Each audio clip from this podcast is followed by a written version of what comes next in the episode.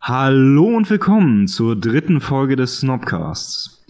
Ich bin der Literatursnob und ich bin heute wieder nicht alleine, sondern ich bin begleitet von meinem charmanten Co-Host, den man kennt unter seinem Internet-Alias.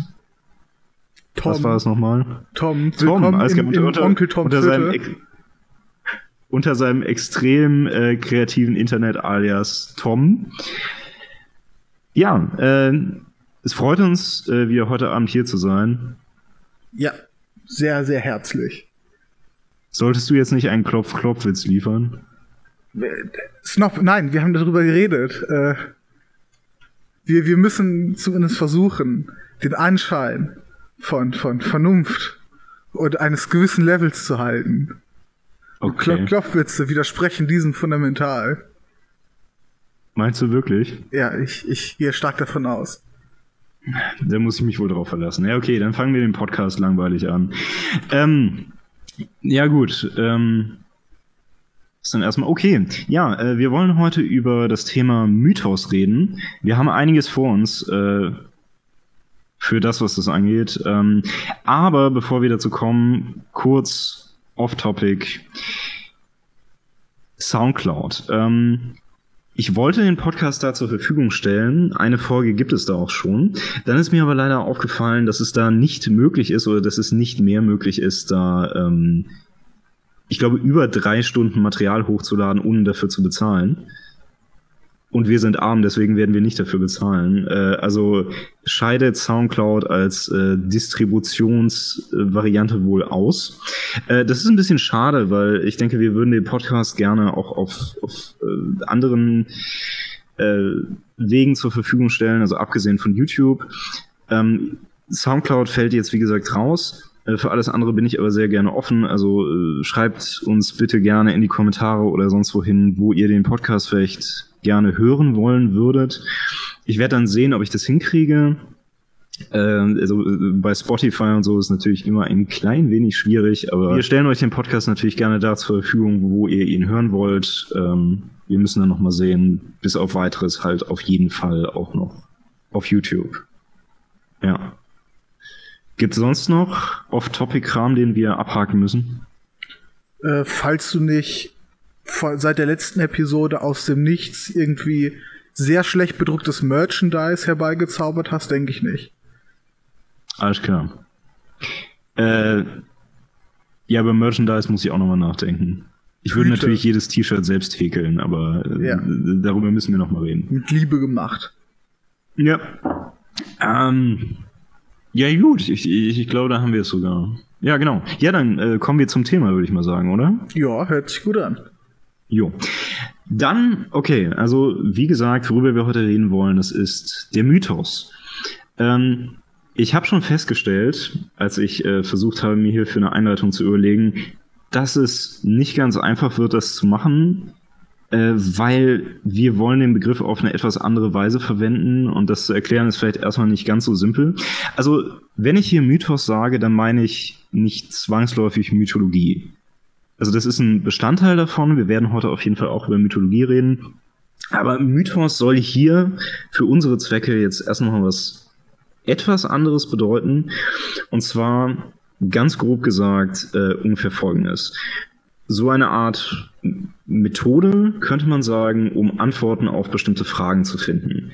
Ähm, und zwar Fragen mehr grundsätzlicher Natur, würde ich sagen. Also woher kommt die Welt? Was ist der Mensch? Was sollen wir in der Welt tun? Und so weiter.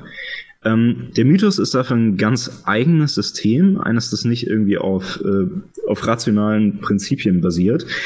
Und da fällt natürlich Mythologie drunter, zu großen Teilen, aber ähm, nicht ausschließlich. Also was so eine unserer großen Hypothesen ist ähm, für diesen Abend, mit denen wir arbeiten wollen, das ist, dieses ganze System lässt sich quasi auch noch auf andere Dinge übertragen. Äh, und ja, ja, damit wollen wir sehen, äh, was wir, was wir anstellen können heute Abend. Äh, was sagst du? Habe ich das soweit erstmal irgendwie sinnvoll definiert?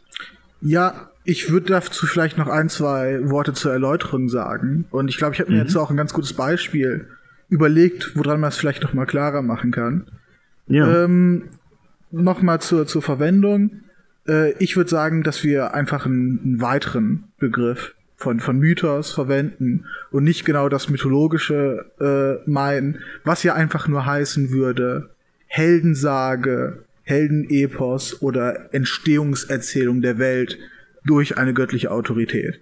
Was wir wirklich, wie du es schon angesprochen hast, eher meinen, ist sowas wie ein ganz bestimmter Modus der Erzählung oder der, der, der Aussage. Und das Beispiel, was ich mir dazu überlegt habe, wäre vielleicht folgendes. Wir haben irgendein, irgendeine primitive Familie in ihrer Steinhöhle am Feuer sitzen und der, der äh, Jüngstgeborene fragt seinen Vater, hier, du hast mir verboten, die Höhle am Abend zu verlassen, warum? Und aus einer bestimmten Perspektive könnte der Vater jetzt ja viele verschiedene Antworten geben. Er könnte sagen, ähm, es ist gefährlich draußen, weil wir uns nicht ganz sicher sind, was da alles ist, aber es gibt teilweise gefährliche Tiere, es gibt befeindete Stämme, es kann sein, dass du draußen Sachen isst, die du nicht kennst, es kann sein, dass du den sehr gefährlichen Elementen ausgeliefert bist.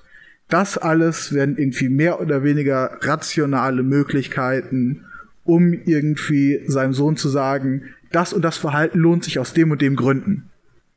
Aber was wir in, in was wir wahrscheinlich eher wiederfinden, anstatt so eine komplizierte, sehr ausufernde Erzählung zu finden, ist, dass der Vater eine Erklärung gibt, wie äh, da draußen existiert das böse Monster XY wenn du nachts herausgehst, wirst du vom Gott der Unterwelt bestraft oder ähnliches. Ähm, mhm. Und ich glaube, an dem Beispiel kann man ganz gut sehen, was äh, wir meinen mit einem anderen Modus des Erklärens, der Anweisung oder der Erzählung. Ähm, dass es ein Punkt dabei ist vielleicht, dass es auf Emotionen gestützt ist. Der andere, dass es Daten oder Informationen ein bisschen einfacher überträgt. Es hat noch ein, es hat noch ein paar andere Punkte. Aber ich würde dich vielleicht darauf erstmal eingehen lassen. Ob, ob du denkst, dass, dass die Erklärung, die ich bisher gegeben habe, ganz, ganz ordentlich ist oder ob du andere Gedanken noch dazu hast. Schon sehr sinnvoll auf jeden Fall. Ähm, ich finde das, äh, finde das Beispiel an sich gut. Ich glaube, es erinnert mich so ein bisschen an an, an äh, Sam Harris Versuche, so die Ursprünge von Religion äh, zu erklären. Mhm. Kann das sein? Es geht so ein bisschen in die Richtung, ne? Ja, ja. Ähm, ich finde es auf jeden Fall äh, zutreffend. Es ist halt nur so ein bisschen schwierig, also du hast jetzt schon angesprochen, äh, quasi so eine andere Kommunikationsform, ne? Ja. Also eine, die jetzt eben nicht so mit, äh, mit rationalen Mitteln agiert. Das ist vielleicht eine der großen Fragen, die wir uns heute stellen äh, werden. Also inwiefern hat, also hat der Mythos als Kommunikationsform oder als, ja, als, als, als Modus neben solchen rationalen Ansätzen vielleicht seinen legitimen Platz. Also inwiefern müssen wir vielleicht damit leben oder inwiefern äh, funktioniert er äh, vielleicht sogar besser? Das wäre äh, so eine Frage, auf die ich von da aus jetzt erstmal kommen würde. Aber an sich, äh, ja, denke ich, ist es ein guter Einstieg darüber. Ja, Gut, wollen wir vielleicht mal gucken, äh, dass wir das so ein bisschen auf die Füße stellen, indem wir das äh, so, ja, ich denke, man kann schon sagen, so ideengeschichtlich mal ein bisschen wo einordnen. Mhm, hört sich gut an. Jo. Äh, okay. Wenn man einen Blick auf die Philosophiegeschichte wirft, dann kommt der Begriff des Mythos vor, und zwar ähm, ich würde fast sagen, ist natürlich ein bisschen schwer, sowas zu behaupten, aber ganz am Anfang. Ich glaube, das könnte man sagen, so im Bereich der Vorsokratiker, also denen, die man äh, da so einordnet. Ich muss zugeben, die Namen entfallen mir immer. Es gibt einen, der, äh, der mir aus irgendwelchen Gründen im Gedächtnis geblieben ist, weil ich ihn irgendwie mit Mathe verbinde, äh, Thales von Milet. Weißt du noch, was der Satz des Thales ist? Äh, nein, ich glaube, es ist etwas Geometrisches.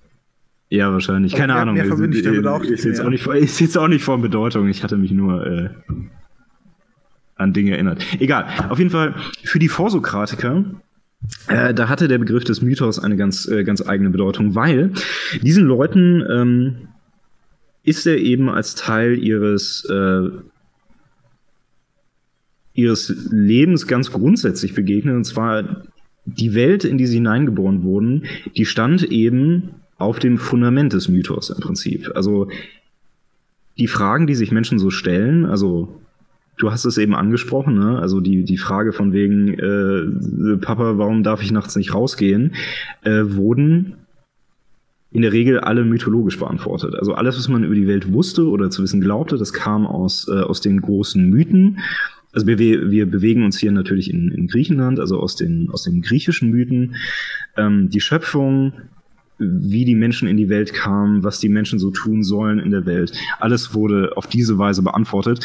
Und diese, ähm, diese ersten Philosophen, die Vorsokratiker, haben sich im Prinzip gedacht, ey, vielleicht ist das doch alles nicht ganz so valide, was wir hier immer geglaubt haben.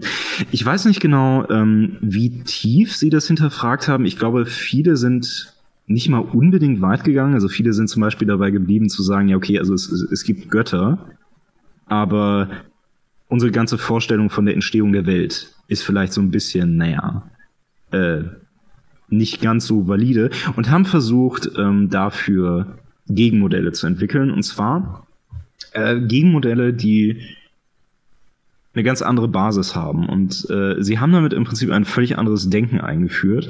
Nämlich sie haben versucht zu sehen, was kann ich eigentlich, also wirklich auf der empirischen Basis so von der Welt sehen, also verlässlicherweise über die Welt annehmen und was kann ich daraus schließen.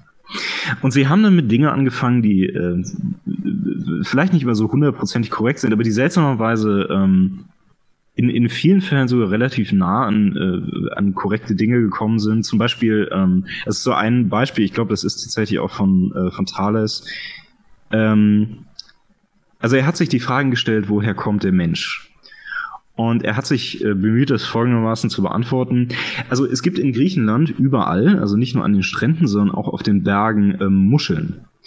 Und er hat aus dieser Tatsache den Schluss gezogen, dass eines Tages die äh, ganze Welt, also die, die ganze Landmasse mal unter Wasser gewesen sein muss.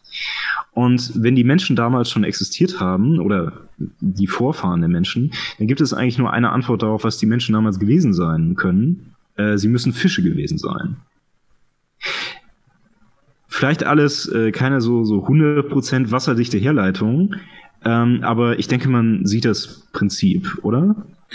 Ja. Ist es daraus ähm, ersichtlich? Es ist daraus ersichtlich, aber ich glaube, man muss da noch ein bisschen vorsichtiger sein. Du hast, glaube ich, den, den Begriff empirisch benutzt. Es mhm. geht auf jeden Fall in die Richtung, aber ähm, ich glaube, das, worüber wir reden, sind, sind noch so vorempirische Beobachtungen, einfach Naturbeobachtungen an sich, die, die auf noch ein bisschen anderen Prinzipien basieren, als irgendwie moderne wissenschaftliche äh, Betrachtungen es, es tun, aber sie sind wahrscheinlich, wahrscheinlich kann man sie relativ äh, valide als Vorläufer dieser sehen. Also ja, das denke, denke ich auf jeden, Fall. Fall. Also es ist ja, ähm, ich meine, man kann natürlich auf jeden Fall sagen, dass diese Methode noch auf keinen Fall irgendwie besonders entwickelt war oder irgendwelchen äh, modernen Standards genügen würde. Es geht nur darum, dass als diese Leute äh, angefangen haben, so zu arbeiten, haben sie im Prinzip eine, eine also eine völlig andere Methode des, äh, des Denkens entwickelt. Also das ist ja im Prinzip, worum es geht. Mhm. Ähm, ja, also ich meine, wir hätten damit gesehen, dass ähm, dass damit quasi eine neue Art des Denkens etabliert worden ist, aber der Mythos ist natürlich immer existent geblieben. Also er hat äh, nicht unbedingt an Bedeutung verloren. Ich würde auch sagen, dass er das äh, bis heute nicht unbedingt hat. Und wie gesagt, als äh, Standardfrage würden wir uns dann hier stellen, ist das gut beziehungsweise wünschenswert oder nicht? Genau. Und ähm, wo man vielleicht auch drüber nachdenken sollte, ist, ähm, dass wir, wenn wir, wenn wir, okay, ich formuliere es mal anders. Ähm, mhm. Wer weiß, wie oft findet man Überschriften, Artikel oder ähnliches, in denen gesagt wird, X ist ein Mythos oder der Mythos von mhm. ähm, also, dass der Begriff auch oft relativ negativ konnotiert wird. Als etwas, was sich irgendwie als Tradition, als narratives Gut eingeschlichen hat und jetzt in einem bestimmten Feld als Standardmeinung dominiert, obwohl es irgendwie äh, logische Punkte gibt, die dagegen sprechen. So wird der Begriff ja. oft, oft verwendet. Und worauf ich erstmal hinweisen würde, ist, dass ähm, nur weil man möglicherweise logische, empirische oder vorempirische ähm, Verfahren benutzt, um zum gewissen Erkenntnisstand zu kommen, heißt das ja noch nicht, dass man automatisch äh, immer besser ähm, besser mit diesen Ergebnissen umgeht. Allerdings im, im pragmatischen Sinne. Ähm, also das Beispiel, was ich dazu nennen wollte, ist, ähm, ich, ich, erinnere mich nicht mehr ganz genau, wo ich das Beispiel her habe. Ähm, aber es gibt bestimmte Regionen, in denen es Stachelschweine gibt. Mhm. Und diese Stachelschweine sind, das dürfte man irgendwie ohne, ohne besondere Überraschung annehmen, sind relativ gefährlich, wenn man in Berührung mit ihnen kommt, weil sie äh, sehr tiefe Stichwunden vor allem hervorrufen. Die, könnte man vom Namen können. fast drauf kommen. Ne? Genau, die, die sogar innere äh, Organverletzungen, zu inneren Organverletzungen führen können. Hm. Und ähm, es gibt eine bestimmte Überzeugung bei Eingeborenen, die in der Nähe von diesen Stachelschweinen leben, dass diese Stachelschweine ihre, äh, ihre, ihre Stacheln über eine kurze Entfernung abschießen könnten. Ja. Diese Überzeugung entspricht nicht der Wahrheit. Das können Stachelschweine nicht. Mhm. Ähm, die Dinger sind relativ fest und können auch nicht so einfach vollkommen nachwachsen, wenn sie einmal ausgerissen sind. Aber man kann sich vielleicht relativ einfach erklären, warum diese Überzeugung bei den Eingeborenen steht. Wenn die Vorstellung besteht, dass diese Tiere ihre Stacheln verschießen können, kommt man im ersten Falle noch nicht mal darauf, in die Nähe dieser Tiere zu gehen und ist deswegen hat deswegen und deswegen hat man vielleicht eine größere Sicherheit, als wenn man wesentlich äh, wesentlich weniger Angst vor diesen Tieren hätte. Also diese diese mhm. in dem Fall ja wirklich falsche Erzählung führt eigentlich zum relativ zu einer relativ positiven Auswirkung. Und ja. ähm, das Beispiel habe ich ja jetzt genutzt, um zu zeigen, dass es mögliche Vorteile äh, von, von Narrativen, von Mythologien geben kann, auch wenn sie gerade eben nicht wahr sind. Ähm, mhm. Und wo, womit ich darauf noch hinaus wollen würde, was, was ich für mich als, als Fazit gesehen habe, ist, dass der Mythos oft die Eigenschaft hat, dass er handelsmotivierend funktioniert. Also dass nicht mhm. einfach nur Information in Mythen verarbeitet und aufgenommen wird, sondern dass sie entweder direkte Handlungsanweisungen geben oder starke Implikationen haben, was Handlungen angehen. Was in einem pragmatischen Sinne dann wichtiger ist. Ja, äh, das gefällt mir auf jeden Fall schon gut und ich denke, was da so mehr oder weniger der wichtigste Begriff ist, den du genannt hast, auch um das auf eine höhere Ebene zu heben, das ist eben genau das, also Pragmatik. Und zwar, ähm, wenn ich mir zum Beispiel die Frage stelle, wie ist die Welt entstanden, ne? Mhm. Dann ist es ja in der Regel so, nehmen wir jetzt mal an, ich bin irgendein, äh, irgendein griechischer Fischer, ja, 2000 vor Christus. Ähm, wie die Welt tatsächlich entstanden ist, das ist scheißegal für mich. Also ist es ja wirklich. Es, es macht ja keinen Unterschied äh, dafür, wie ich lebe. Auf Aber auf der anderen Seite ja. ist es, ähm, ist es gut für mich, eine Erklärung zu haben, einfach um die entsprechende Sicherheit zu besitzen und ähm, überhaupt so was wie eine Perspektive auf die Welt zu haben. Genau. Und, und auch da könnte man halt sagen, es ist eigentlich völlig irrelevant, ob der Mythos äh, korrekt ist oder nicht. Genau. Ähm, vor allem diese, diese Entstehungsmythen haben ja auch oft den Sinn, dass der, äh, dass, dass der Rezipient sich auch einfach irgendwo in der Welt verorten kann. Also dass, ja, der, genau. dass also, er eine Sicherheit ja. gibt, okay, ich existiere, ich existiere in der und der Welt und nicht einfach in einem sehr seltsamen, sehr befremdlich eigentlich äh, fremden Universum. Mhm.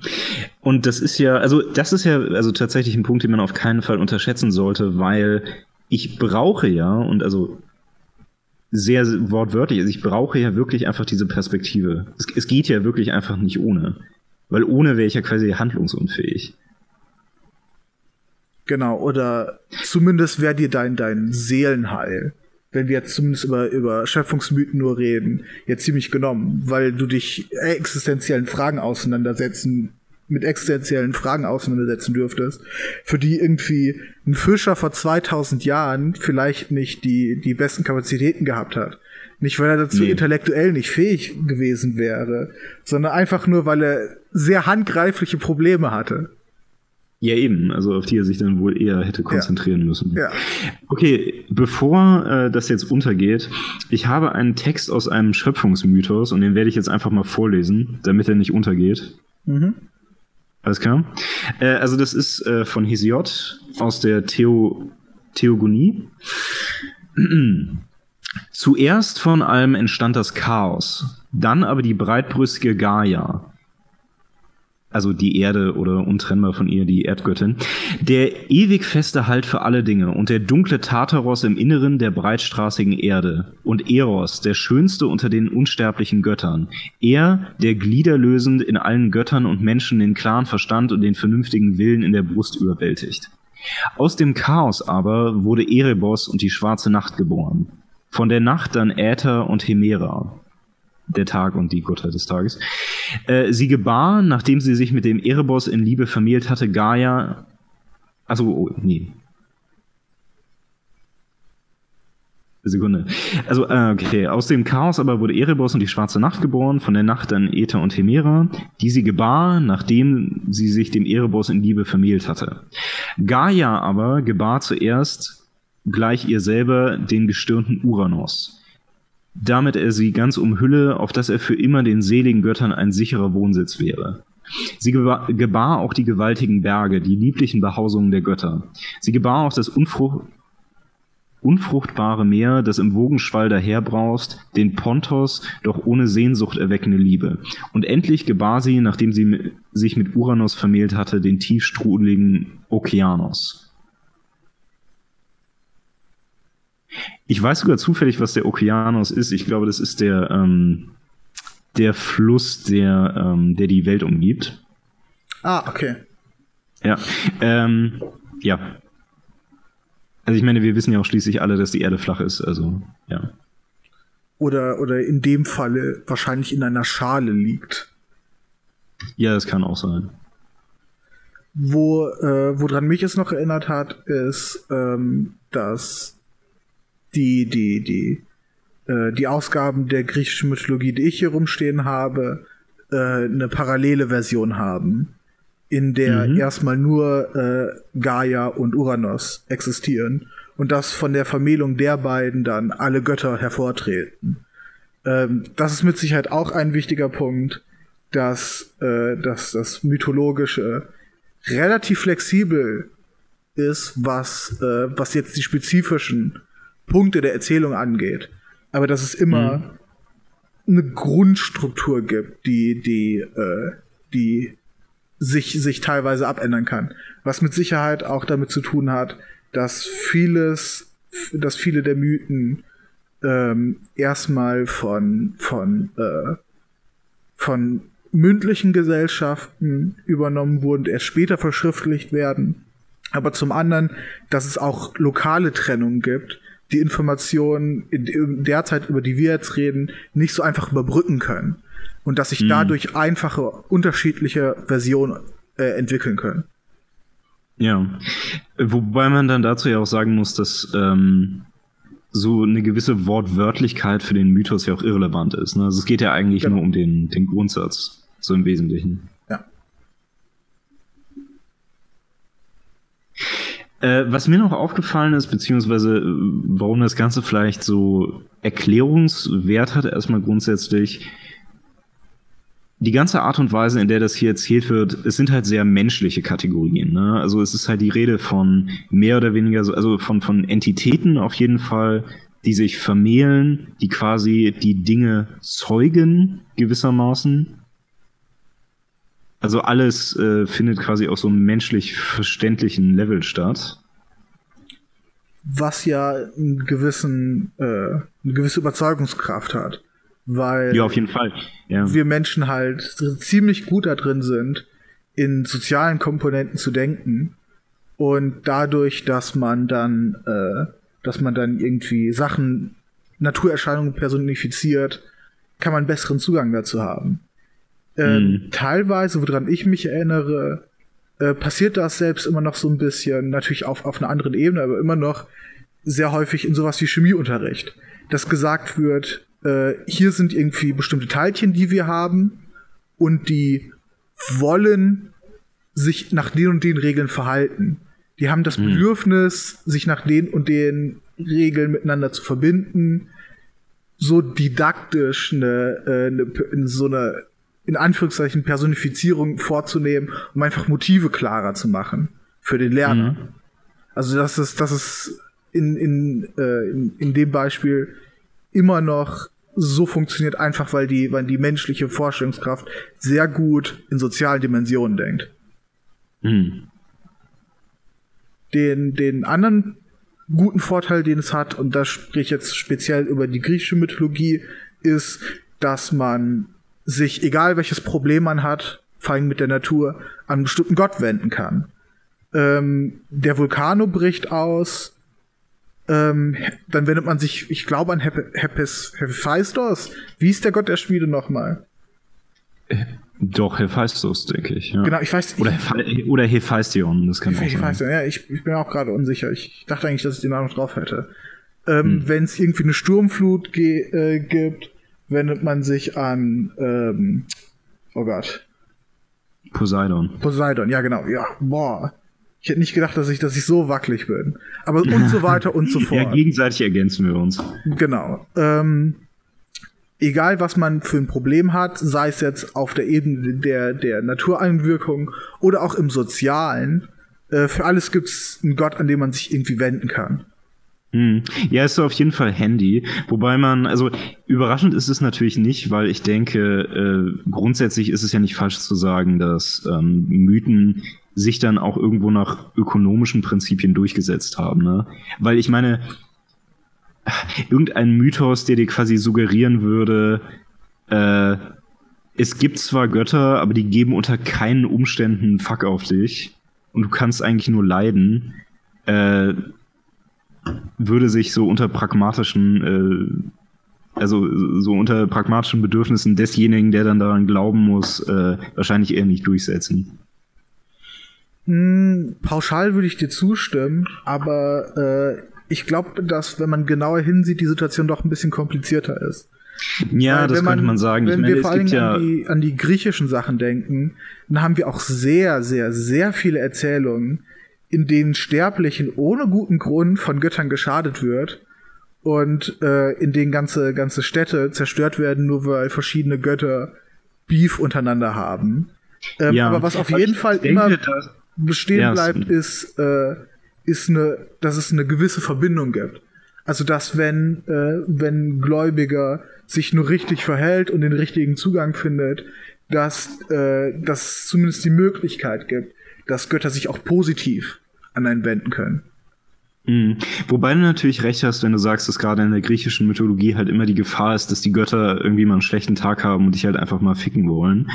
Ähm, Die, die Moti aber ich, aber ich verstehe halt auch ähm, tatsächlich irgendwie sehr gut, warum das quasi resoniert hat mit den Leuten, weil es ist ja einfach eine fundamentale Tatsache des Lebens, dass dir manchmal äh, Scheiße zustößt, ohne dass es jetzt irgendwie, also ohne dass du jetzt persönlich daran schuld wärst. Ne? Also es ist halt eine Situation, in der man sich zwangsläufig äh, irgendwann in seinem Leben mal wiederfindet. Und dass man das dann irgendwie so repräsentiert hat in seinem Mythos, das macht halt durchaus Sinn. Ich würde sagen, das macht ihn, also wenn überhaupt, dann halt eher überzeugender. Genau, also irgendwie, wer, wer an die alten griechischen Götter glaubt, der hat irgendwie nicht das Problem der Theodizee. Ähm, weil die, die Frage stellt sich ja hier einfach nicht. Nö, nicht wirklich. Hm. Übrigens, weißt du, was mir noch einfällt zu, ähm, zu, dem, zu dem Schöpfungskram, von dem wir uns gerade schon so ein bisschen wegbewegt haben? Ja. Als ich hier äh, noch für recherchiert habe, ich habe ein bisschen was gelesen über, ähm, über den germanischen Schöpfungsmythos, beziehungsweise so den germanisch-nordischen. Mhm. Äh, und Alter, ich kann mir so gut vorstellen, warum er äh, dann irgendwann doch relativ schnell so gegen den christlichen eingetauscht wurde. Der germanische Schöpfungsmythos Mythos ist fucking ekelhaft. Warum? Ich, ich bin da auch. Diese, diese ganze Geschichte. Es ist einfach, äh, okay, vielleicht nicht so. Ähm, okay, man kann halt im Prinzip sagen, das Ganze beginnt auch im, in der germanischen Welt äh, im Chaos und aus dem Chaos kommen dann die Riesen. Also es ist tatsächlich relativ ähnlich wie bei den Griechen. Also es sind halt nicht die Titanen, sondern die Riesen. Ja. Ähm, aber was dann passiert ist, der erste Riese, der aus dem Chaos kommt, der stirbt quasi einfach sofort oder er schläft. Ich, ich weiß es auch nicht genau. Und alles, was dann geschaffen wird, das, das kommt aus irgendwelchen Körperflüssigkeiten oder dadurch, dass irgendwelche Dinge, die eigentlich nicht miteinander Sex haben sollten, miteinander Sex haben. Oder, ja, und in dieser ganzen Scheiße dazwischen steht noch eine Kuh. Was ist die Bedeutung die der Kuh? Ja, die, die Kuh gibt irgendwie noch Milch dazu und diese Milch, die ähm, schafft dann irgendwie noch die Welt mit. Ich weiß es nicht. Huh. Interessant. Also ich, ich, ich finde nordische Mythologie halt teilweise sogar echt irgendwie ziemlich cool. Äh, vor allen Dingen mit den ganzen Geistern und so, aber äh, einiges ist, ist, ist wirklich fucking widerlich. Ich habe keine Ahnung, wie sich das so lange halten konnte. Es gibt einen Gott, ich weiß nicht mehr welcher das ist, im germanischen Pantheon, der dadurch erschaffen wird, dass alle Götter in einen Krug rotzen und dann so lange umrühren, bis da ein Gott rauskommt. Ja, das kommt mir bekannt vor. Ähm, aber ja. ich muss gestehen, ich kann auch sehr gut die, äh, die, die Parallelen ziehen ähm, zur griechischen Mythologie. Ähm, es gibt eine Erzählung, die relativ auch am Anfang der Schöpfungsgeschichte steht. Ähm, war es, war es Zeus, der Kronos den Kopf abgeschlagen hat? Erinnere ich mich da richtig? Ich weiß nicht, ob er ihm den Kopf abgeschlagen hat, aber er hat ihn auf jeden Fall getötet, ja. Äh, ich meine, ich meine, ich glaube nicht Kronos, sondern Uranus. Ja, ist dasselbe, oder? Ja, verwechsel ich gerade die, die, Lat äh, die lateinischen, die griechischen Namen. Ich glaube, Kronos ist. Ach, lass mich mal kurz nachsehen. Ladies und Gentlemen, die, die perfekte Vorbereitung, die wir für unsere Podcasts unternehmen, ist legendär. Ja, das ist eben, weil wir hier so ein wahnsinnig spontanes äh, Gespräch führen, ne? Und deswegen kann es schon mal sein, dass wir hier. Hervorragend, lieber Snob. Aus, aus jeder Schwäche eine Stärke machen. Ja,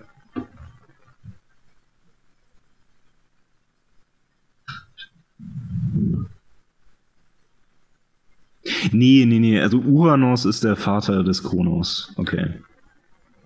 Genau, aber ich, ich glaube, ich meine den Kronos. Auf jeden Fall in, in einer. Also Kronos einer, ist halt der Vater von Zeus, ne? Also.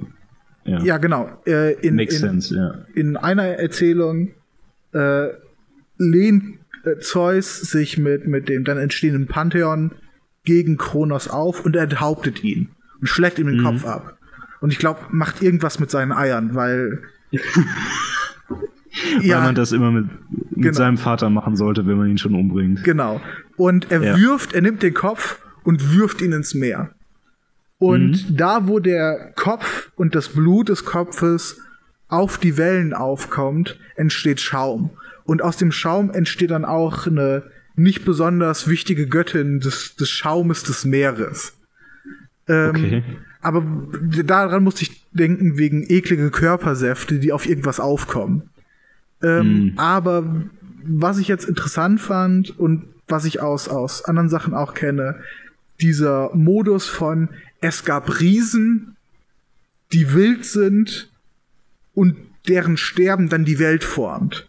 Das ist ein Motiv, was sich eigentlich in relativ verschiedenen Mythologien auch wiederfinden lässt.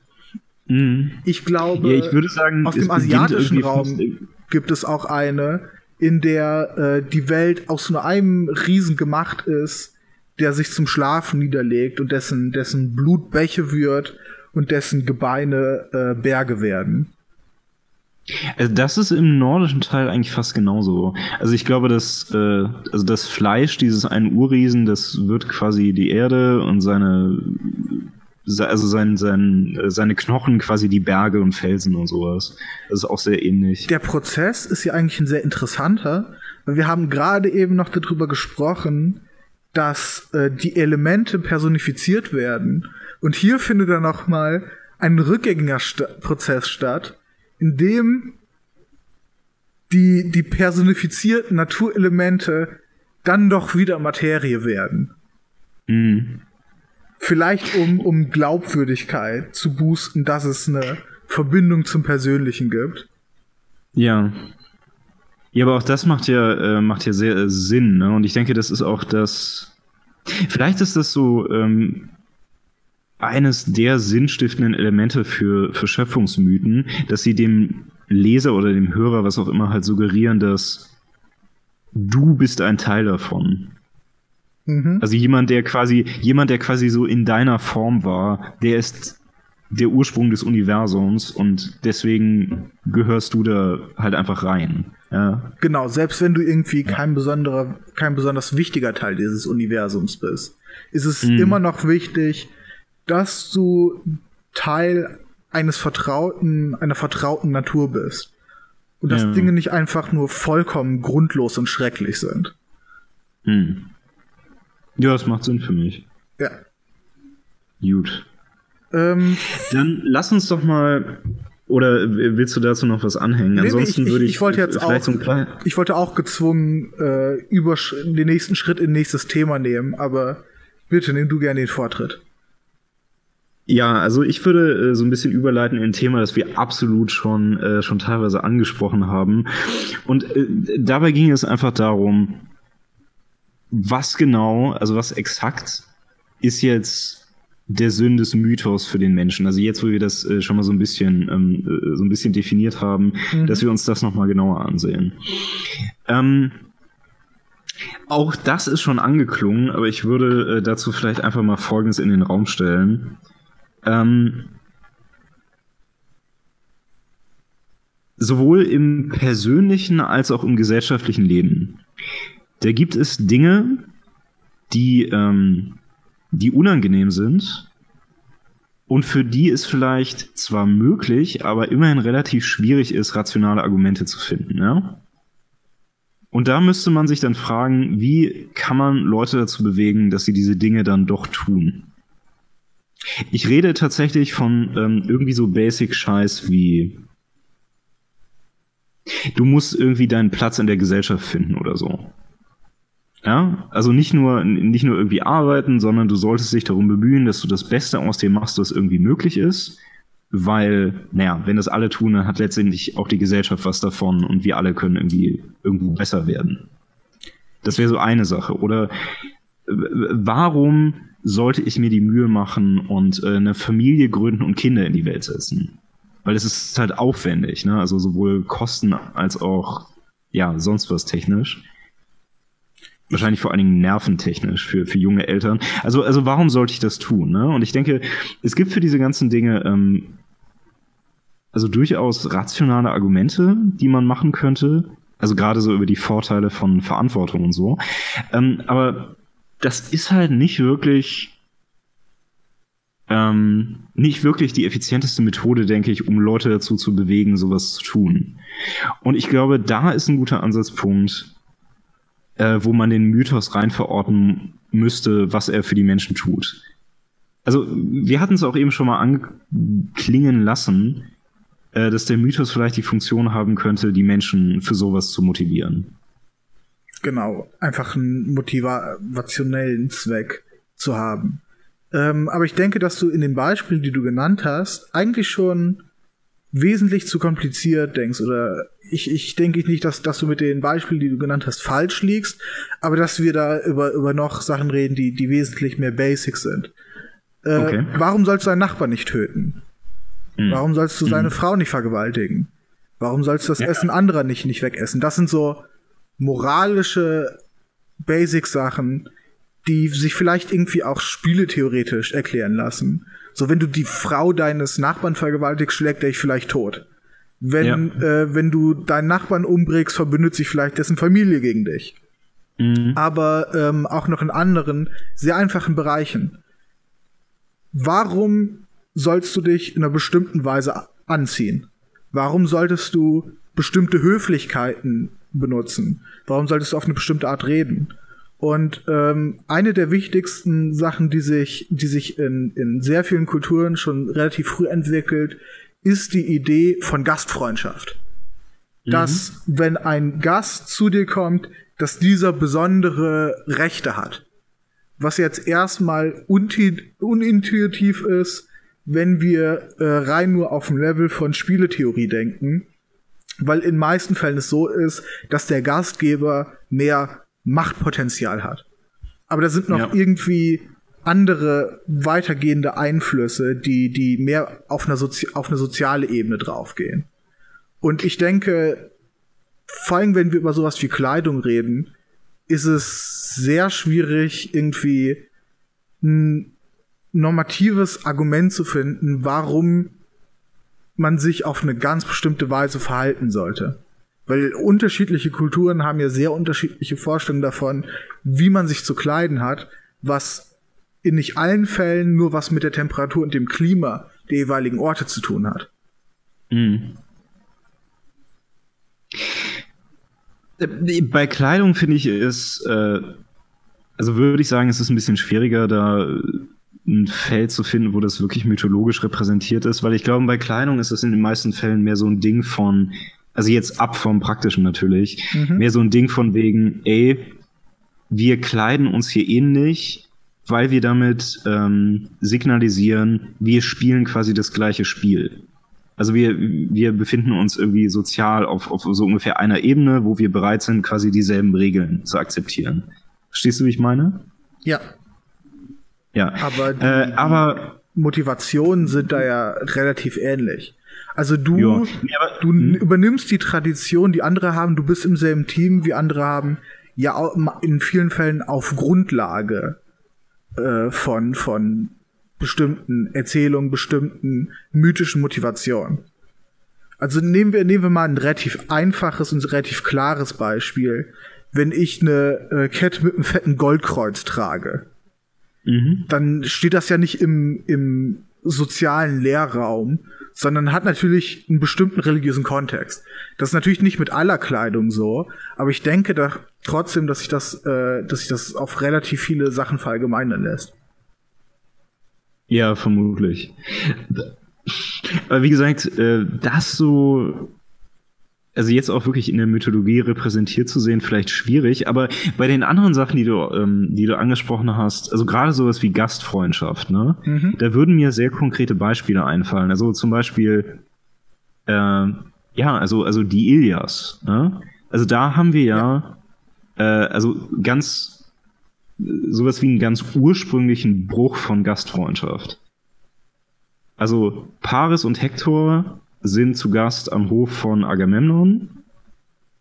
Paris stiehlt Agamemnons Frau. Nachdem äh, er ihm Gastfreundschaft gewährt hat. Und da wird das ja ähm, dann im Prinzip sogar, also äh, relativ konkret einfach formuliert. Was ist die Situation? Wie äh, kann so etwas unter Umständen ausgenutzt werden? Und vor allen Dingen, was ist dann die angemessene Reaktion darauf? Genau. Die angemessene Reaktion ist natürlich Krieg, aber ja. ja. Im, ich, ich glaube, ohne mir jetzt, ohne jetzt darauf belesen zu sein, möglicherweise wäre es sogar weniger schlimm gewesen, wenn Paris in die entsprechenden Gebäude des Agamemnons mit Gewalt eingebrochen wäre, anstatt dass er das, äh, das Gastrecht missbraucht hätte. Auf, ja, auf, also auf einem gewissen Level ja. macht es das wesentlich schlimmer. Es geht da um, um und quasi so den, den Bruch mit diesem Ideal, ja. Genau. Das und ähm, ich denke, in der Ilias sieht man dann auch noch also sehr, sehr viele von solchen Prinzipien ähm, verdeutlicht. Das erste, was mir jetzt, was mir jetzt so ganz grundsätzlich einfällt, was vielleicht sogar mit das Bedeutendste ist, obwohl man darüber streiten könnte, das ist einfach äh, Loyalität. Also wenn du ähm, bemerkst, es gibt einen Konflikt dann äh, musst du sehen, auf welcher, also äh, welcher Seite du quasi irgendwann mal Treue geschworen hast. Und dann äh, hast du dich daran zu halten. Genau, weil es das ist, was ein was einen würdigen Krieger macht, zum Teil. Dass er weiß, ja, wo seine Loyalitäten liegen. Ja, genau, oder einen, einen würdigen Menschen könnte man ja eigentlich auch sagen, ne? Ja. Also, wenn halt dein König, also wenn irgendwie die Frau deines Königs gestohlen wird und dein König geht irgendwie, um die Stadt, in die sie äh, gebracht wurde, irgendwie kaputt zu hauen, dann musst du halt mit. Und dann musst du da, weißt du noch, wie lange der Trojanische Krieg gedauert hat? Das war irgendwie lange. Ja, mehr als ein Jahrzehnt, glaube ich, aber ich, ich ja, äh, da musst du da auf jeden Fall eine lange Zeit bleiben und so lange mitmachen, bis halt äh, zu Ende ist. Weil es geht halt um die Ehre. Aber auf der anderen Seite, wenn jemand in deiner Familie halt so völlig dummen Scheiß anstellt, äh, das Gastrecht bricht und die Frau irgendeines mächtigen Königs äh, stiehlt, der, der dann deswegen äh, Krieg gegen deine Familie führt, dann hast du halt nicht, keine Ahnung, da auszusteigen, sondern du hast äh, ja, also du, du hast dann eben für deine Familie zu kämpfen. Also ich, ich rede jetzt hier natürlich über, über Hector. Der ja äh, also absolut dagegen ist, was sein Bruder getan hat, aber dennoch äh, kämpft er dann quasi für ihn. Also tatsächlich ja sogar an, an seiner Stelle und äh, stirbt dann ja am Ende auch für ihn. Mhm. Ähm, genau, die, woran, womit ich das, das Thema der Gastfreundschaft, das Motiv der Gastfreundschaft eher assoziiert habe, was jetzt mein erster Gedanke war, ist die Geschichte von Lot. Ähm, hm. Die, die würde ich sagen, moralisch vielleicht noch ein bisschen klarer ist. Äh, weil in der Geschichte stellt sich heraus, wenn du die Gastfreundschaft einhältst, die Gastfreundschaft ist so wichtig, dass sie dich vielleicht äh, vor einem schrecklichen Schicksal äh, rettet, wenn, wenn insgesamt die Bedingungen schlecht sind. Mhm weil ich, ich kann ja vielleicht noch mal für, für, für den einen oder anderen Zuhörer die, die Geschichte kurz fassen. Ähm, Lot lebt in, in einer Stadt der Sünde. War, war es Sodom oder war es Gomorra? Welcher, welcher von den beiden war er? Ich glaube, es war Sodom, ich, glaube ich bin mir nicht sicher. Und in, in der Stadt von Sodom ist die, die, die Sünde wild. Was auch, was auch immer der verehrte Zuhörer sich jetzt darunter vorstellen mag. Aber es geht wahrscheinlich um, um sexuelle äh, Promiskuität. Ich kann das Wort nicht aussprechen. Promiskuität. Promiskuität, genau. Ja, ähm, und um ganz viel Analverkehr. Genau, der, der auch darunter fällt. Ja. Ähm, und Gott sieht das, Gott gefällt das nicht, aber äh, Gott will wirklich sicher gehen. Oder nein, jemand anders bittet Gott noch. Ich glaube, einer seiner Engel bittet Gott noch. Äh, mhm. darum, auch wirklich sicher zu gehen, dass die gesamte Stadt verloren ist. Und Gott schickt zwei Engel herunter äh, zu der Stadt. Und Lot ist der Einzige, der, äh, der irgendwie den beiden ordentlich das äh, Gastrecht geben will und äh, bietet irgendwie äh, ihnen seine, seine wenigen spärlichen Ressourcen an, was Essen und Platz anbietet und bietet dann später sogar seine äh, beiden äh, Töchter, die noch Jungfrauen sind, dem Mob an, der am liebsten die Engel vergewaltigen möchte. Alter, ich erinnere mich an die Geschichte. Das war wirklich die Punchline, oder? Dass diese ganze Stadt sich versammelt hat, um Engel zu vergewaltigen. Genau, was. Äh, es, war, es war wirklich eine üble Stadt, ja. Es, es, es scheint eine sehr üble Stadt gewesen zu sein. wenn man so pervertiert ja. ist, dass man die Engel des Herrn vergewaltigen will. Ähm, auf jeden Fall, ähm, die Engel ergeben sich Lot zu erkennen. Und äh, er wird dann als einziger auserwählt, der die Stadt verlassen werden, äh, der die Stadt verlassen darf. Ähm, und dann geht die gesamte Stadt unter. Dann ist da noch was mit seiner Frau und Salzsäulen, worauf wir nicht näher eingehen. Mhm. Und dann noch eine weitergehende Geschichte, wo seine Töchter ihn betrunken machen, um ihn zu vergewaltigen. Aber brechen wir das alles mal runter. Ähm, die Einhaltung des Gastrechtes ist das, was ihm erlaubt, die Stadt leben zu verlassen. So wichtig wird das Gastrecht gesehen. Und wenn wir, äh, wenn wir uns überlegen, äh, wie, wie die Verhältnisse vor ein paar tausend Jahren ausgesehen haben, ist es vielleicht noch mal äh, klarer, warum das Gastrecht so wichtig ist. Weil irgendwie ähm, Übel schnell über einen hereinfallen kann. Eine Ernte fällt irgendwie schlecht aus und schon steht man, äh, steht man sehr instabil in seinem Leben, kann, kann sehr leicht sterben. Es gibt sehr viele Möglichkeiten, wie Leuten damals irgendwie äh, Unheil geschehen konnte. Und äh, wenn man sich dann vielleicht auch nur für eine kurze Zeit auf andere verlassen kann, ähm, kann man wieder auf die Beine kommen, was einem, wenn man die Möglichkeit vielleicht nicht gehabt hätte, äh, nicht zur Verfügung stehen würde. Und wenn der, der sich dann das Gastrecht genommen hat, wieder auf die Füße kommt, gibt es ja eine sehr gute Wahrscheinlichkeit, dass er dankbar ist, dass er mhm. den anderen dann wiederum äh, dann wiederum entlastet. Ähm, und selbst wenn wir nur von Reisenden reden, die vielleicht ein, zwei Mal in die, äh, in die entsprechende Lokalitäten kommen und dann nie wieder dort auftreten. Informationen waren damals sehr wichtig. Und jemand, der, der von woanders hergereist ist und irgendwie einem von der Welt von draußen was erzählen konnte, äh, war mit Sicherheit eine relevante Ressource. Ja, beziehungsweise jemand, der in die Welt hinausgeht und dann erzählt, ey, die Leute in der Region, die äh, sind gastfreundlich. Genau, und die versuchen nicht Engel die zu vergewaltigen.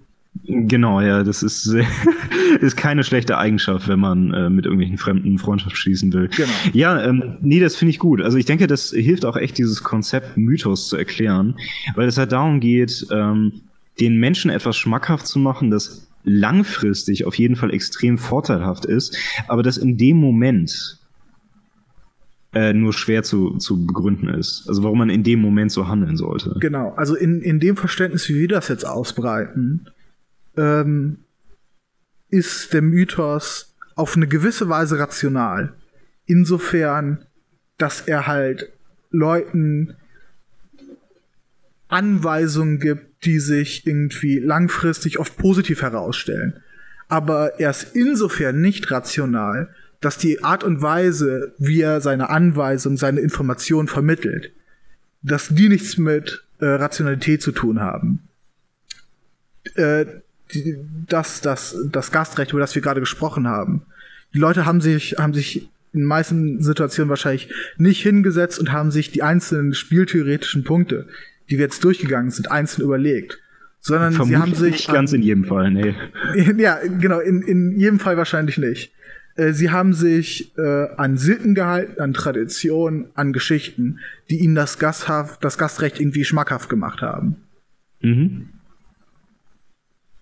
Ich nenne es die zweifache Theorie von der Rationalität von Mythen und copyright den Begriff. Äh, das ist auf jeden Fall griffig. Daraus kann man garantiert auch ein Fastfood-Franchise oder sowas machen. Ja. Äh, ja, gut. Also ich denke, das, ähm, das ordnet den Begriff ganz gut ein, oder? Ich weiß nicht, ähm, ich würde dann fast schon in einen anderen Bereich gehen, also insbesondere ähm, würde ich gerne nochmal über die quasi die, die Gegenwart genau. des Mythos reden, beziehungsweise die, die Notwendigkeit des Mythos heute. Da hätte ich noch ein paar, ein paar Beispiele, an denen wir vielleicht das nochmal abackern können, also um auch vielleicht zu erarbeiten, wie das, wie das heute so aussieht. Äh, ich weiß nicht, willst du davor noch irgendwas ich, sagen? Ich will davor noch was machen, äh, nämlich das mhm. Ganze ein bisschen, bisschen ergänzen und auch ja. vielleicht noch mal darüber reden, warum im gewissen Kontext, so wie ich es schon angesprochen habe, Mythos heute was ist, was negativ konnotiert ist. Im Sinne von, okay, ja. so wie ich das angesprochen habe, das und das ist ein Mythos äh, womit man mhm. aussagen will, das und das ist im Grunde gar nicht echt. Ähm, es hat nämlich, würde ich sagen, äh, daher eine negative Konnotation, dass die Tradition, die Überzeugung, die sich durch Mythen bilden, ähm, langsam wachsen. Das ist so ein der Evolution vielleicht relativ ähnlicher Prozess, wo sich gut funktionierende Geschichten und Überzeugungen in Geschichten langfristig entwickeln.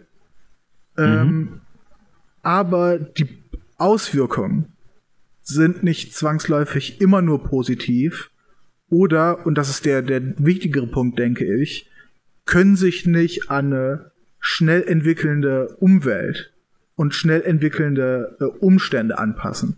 Und ich denke, ich habe dafür ein ganz gutes Beispiel und mhm. was, was ich auch noch mal durcherklären würde. Ähm, wir haben in zumindest den monotheistischen Religionen, in den äh, in den, in den anderen äh, Religionen, die, die, die einen größeren Pantheon haben, bin ich mir da nicht allzu sicher.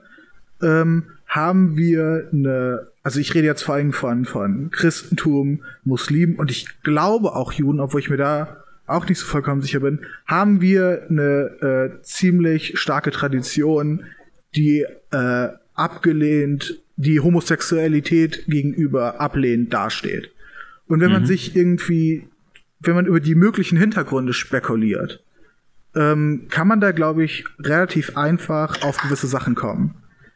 Zum einen sind ähm, ist die Familien in der äh, in den Mon in den monotheistischen Religionen, von denen ich gerade geredet habe, eine stabile Institution, für die es Regeln gibt. Wenn mhm. wir jetzt also ein schwules Paar haben, was seine eigene Familie aus aus ihnen beiden oder näheren Verwandten dann bestehend gründet, ähm, haben wir auf einmal sowas wie eine Regulärheit nenne ich es jetzt. Eine, wir haben eine Auflösung der Institution, die da vielleicht vermutet wird. Ähm, dann auf andere Weise hat es was damit zu tun, dass das Männliche und das Weibliche und die Verbindung der beiden eine besondere Konnotation in sehr vielen religiösen Geschichten hat. Weil die Verbindung der beiden als Prozess der Fortpflanzung, aber dann auch auf dem spirituellen, mystischen Level nochmal eine ganz besondere Bedeutung hat. Ähm, mhm. Und intuitiv läuft das bei homosexuellen Beziehungen dagegen.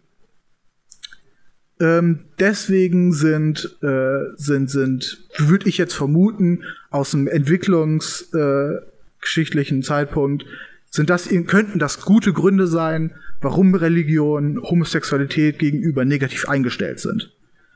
Ähm, vielleicht gibt es noch andere, vielleicht liege ich da auch nicht komplett korrekt, aber das wären jetzt erstmal meine Vermutungen. Das, wo ich aber drauf hinaus will, ist, dass wir in vielen Gesellschaften heute unter Umständen leben, in denen äh, die Produktivität von Familie als Institution und als Hersteller irgendwie von überlebenswichtigen Gütern nicht mehr so kritisch ist. Wenn wir äh, Pärchen haben, die homosexuell sind, bricht dadurch unsere Gesellschaft nicht zusammen. Ähm, Eher weniger, ja. Ich glaube, es ist nämlich sogar der umgekehrte Prozess, dass, ähm, ich meine zumindest da mal irgendeine Analyse gelesen zu haben, dass Homosexuelle sich positiv auf Wirtschaft äh, auswirken, weil sie keine Kinder haben und dann im bestimmten Kontext in Sachen Bessereien investi investi äh, investi ähm, na, investieren investieren können, Dankeschön ähm, und so weiter und so fort.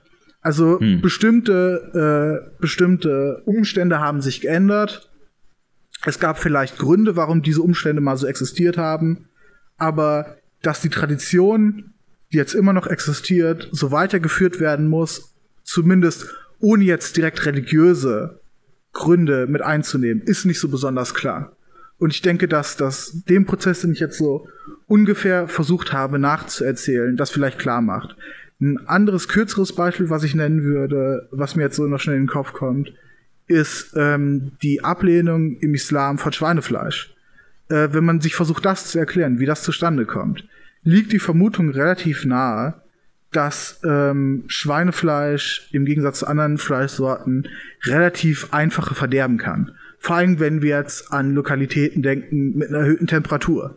Also vielleicht gibt es, vielleicht hat sich nur zufälligerweise etabliert, aber vielleicht gibt es äh, relativ handfeste äh, immunologische Risiken, wenn man Schweinefleisch verzehren würde. Und es gibt da einen Vorteil, wenn man das nicht tut. Heutzutage gibt es die Limitation nicht mehr so. Heutzutage haben wir ganz andere, äh, ganz andere Möglichkeiten, Fleisch zu behandeln und vor allen Dingen Fleisch zu präparieren und zu wissen, wann Fleisch gefährlich ist und wann nicht. Ich, ich denke, ich habe die Beispiele relativ klar gemacht. Oder ist, ist an dem Beispiel irgendwas unklar? Nee, äh, ich sehe es schon. Das Einzige, was mir noch einfällt, ich finde es interessant, dass du, ähm, dass du äh, quasi meinst, unsere veränderte Perspektive auf Homosexualität könnte auch einfach, einfach nur quasi auf eine Veränderung des des, also so unseres gesellschaftlichen Mythoses zurückzuführen sein. Weil ich denke, klassischerweise würde man ja eher sagen, der Grund, dass wir heute Homosexualität weitestgehend äh, akzeptieren, äh, lege daran begründet, dass wir einfach aufgeklärt sind. Also, dass uns jetzt halt irgendwie bewusst ist, ja, es, es gibt Menschen, die halt gerne ähm, äh, Geschlechtsverkehr und romantische Beziehungen zu Menschen des gleichen Geschlechts haben mhm. wollen und äh, dass es eigentlich keinen wirklichen Grund gibt, das, äh, das zu verbieten. Äh. Und da jetzt zu sagen, ja, grundsätzlich hat sich ähm, also bestehen quasi einfach nur diese pragmatischen Gründe, die man ursprünglich mal für die, Ab, ähm, die Ablehnung von Homosexualität hatte, nicht mehr. Äh, ist jedenfalls nochmal ein neuer Blick. Also ich, ich weiß nicht, wie valide er ist, aber ich würde auch nicht behaupten, dass äh, das Beispiel, was ich gegeben habe, äh, wissenschaftlich hundertprozentig zutrifft. Aber ich denke, für eine Vermutung ist es relativ stabil. Äh, ist, ist sie relativ stabil. Aber mhm. was ich, was ich da vielleicht noch an, anhängen würde, was glaube ich eine relativ moderne Perspektive ist, in, in der viele Leute nicht denken, ähm, die Säkularisierung, von der du gesprochen hast. Ne? Mhm. Ähm, ich denke nicht, dass die einfach im luftleeren Raum stattfindet und dass sich plötzlich Kultur einfach geändert hat, sondern dies ja auch teilweise wieder ganz bestimmten ökonomischen und materiellen Grundlagen äh, unterworfen. Ja, und das vor allem ja auch die, dem kulturellen Kontext. Also, genau, ja. genau. Aber der kulturelle Kontext ist, äh, würde ich jetzt behaupten, äh, hat sich aufgrund vor allem von materiellen Veränderungen, technologischen Veränderungen also entwickelt. Also mhm. wenn wir, wenn du damals in einer Familie gelebt hast, in der jemand schwul war und auf jeden Fall nicht bisexuell und dann keine Kinder haben wollte, konnte das heißen, dass deine Linie aufgehört hat. Dass es niemanden mhm. gab, der sich um dich kümmern würde, wenn du, wenn du älter geworden wärst. Ähm, heute haben wir diesen starken Druck, zumindest in, in unserer Gesellschaft und in noch ein paar anderen Gesellschaften, nicht mehr so hart. Das heißt, es gibt auch nicht mehr so stark einen Grund, dahingehend zu diskriminieren.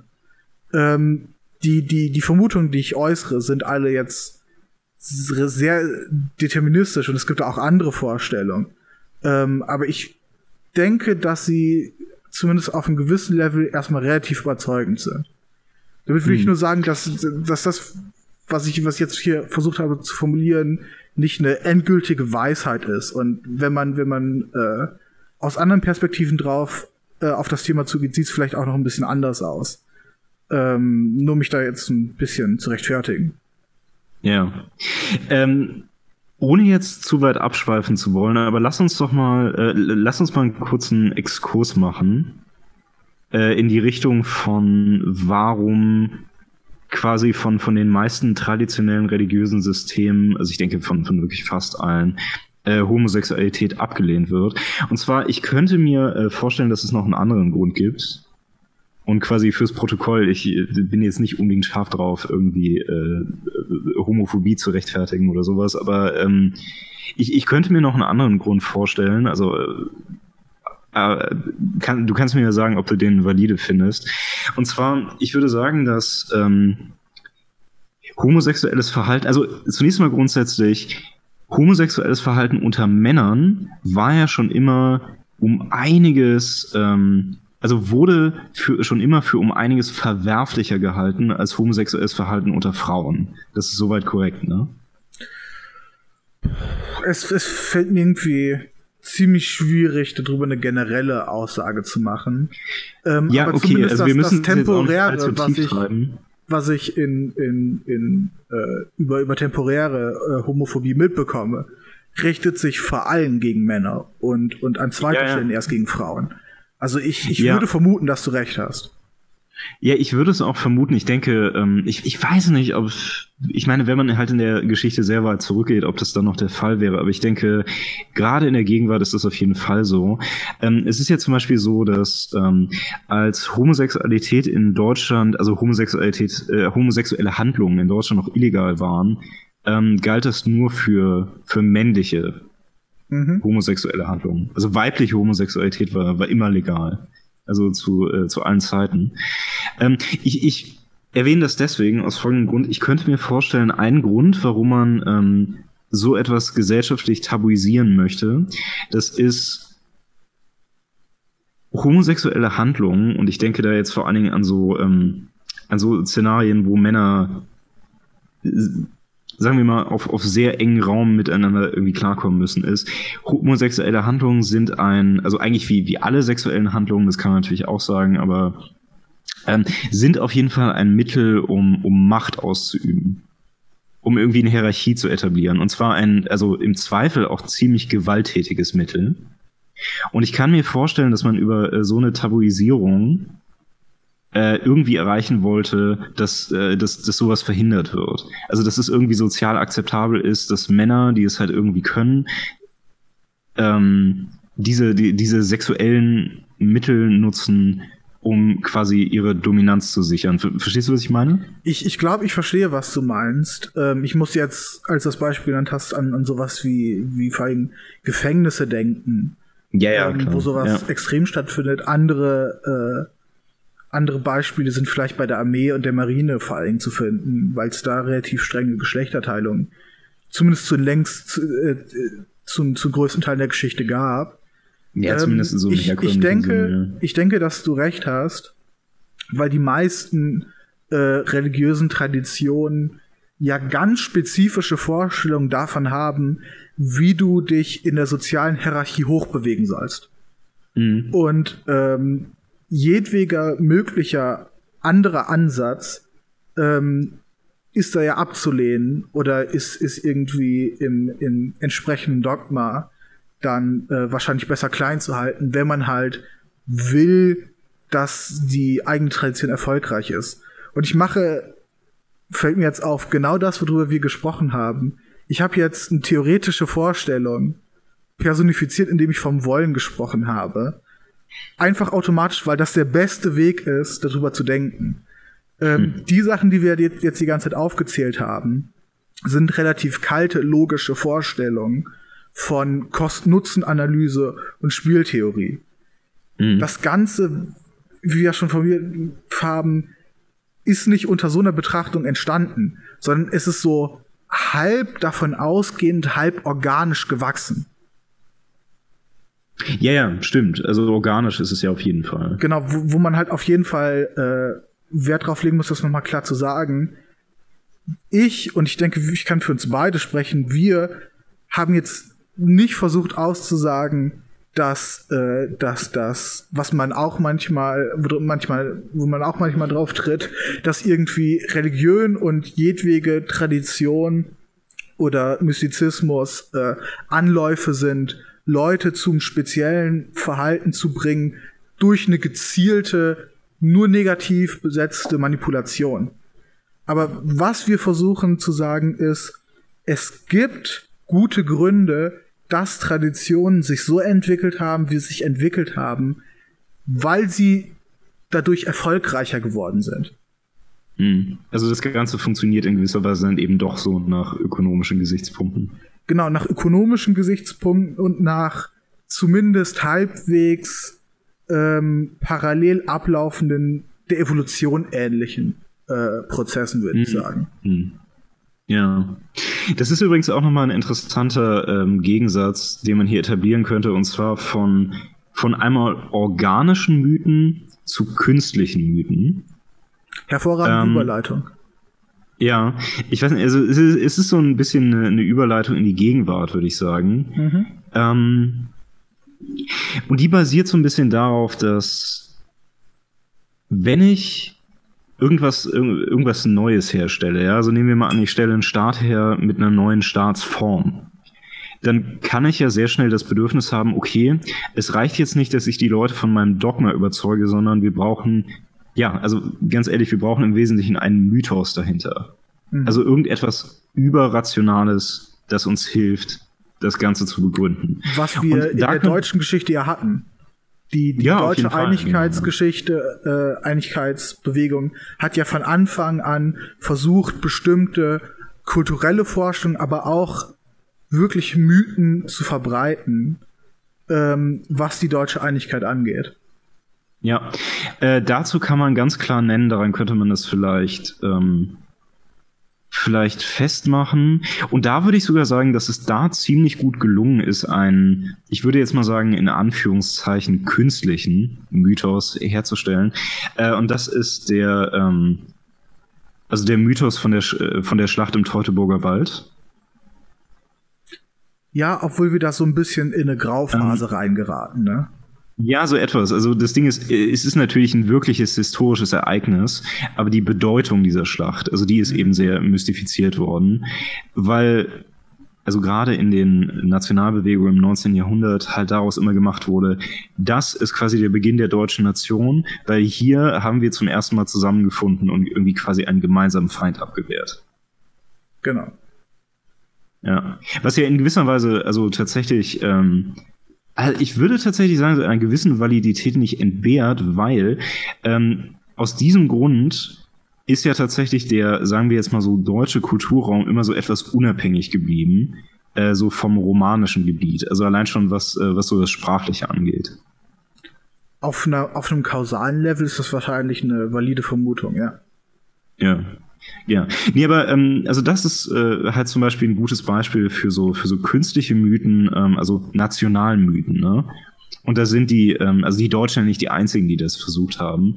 Ich glaube, ein ganz äh, gutes anderes Beispiel äh, sind vielleicht noch, ähm, also halt wirklich einfach die USA zum Beispiel, die ja im Zusammenhang mit ihren, ähm, mit ihren, also mit ihrer Gründung auch extrem viel Mythenbildung betrieben haben, womit ich jetzt nicht behaupten will, dass das alles äh, im Wesentlichen Bullshit ist, aber in vielen Fällen wurden halt aus irgendwelchen Geschichten, die äh, sagen wir mal, äh, mehr so sehr praktische Hintergründe hatten, mhm. halt Geschichten erschaffen, wo das Ganze dann mit irgendwelchen Werten verbunden wurde, die vielleicht erstmal gar nicht so sehr mit diesen Handlungen zu tun hatten. Genau. Also ohne jetzt zu sehr darauf eingehen zu wollen. Aber. Ja, ich, ich glaube, was, was man noch mal als, als äh als wichtigen Satz formulieren könnte, ist, Mythen sind weniger daran orientiert, ob sie wahr oder falsch sind, sondern ob sie nützlich sind oder nicht. Mhm. Ich glaube, das, ja, ist, vor allen Dingen, das ist gut. Also wir haben ja auch schon ein paar,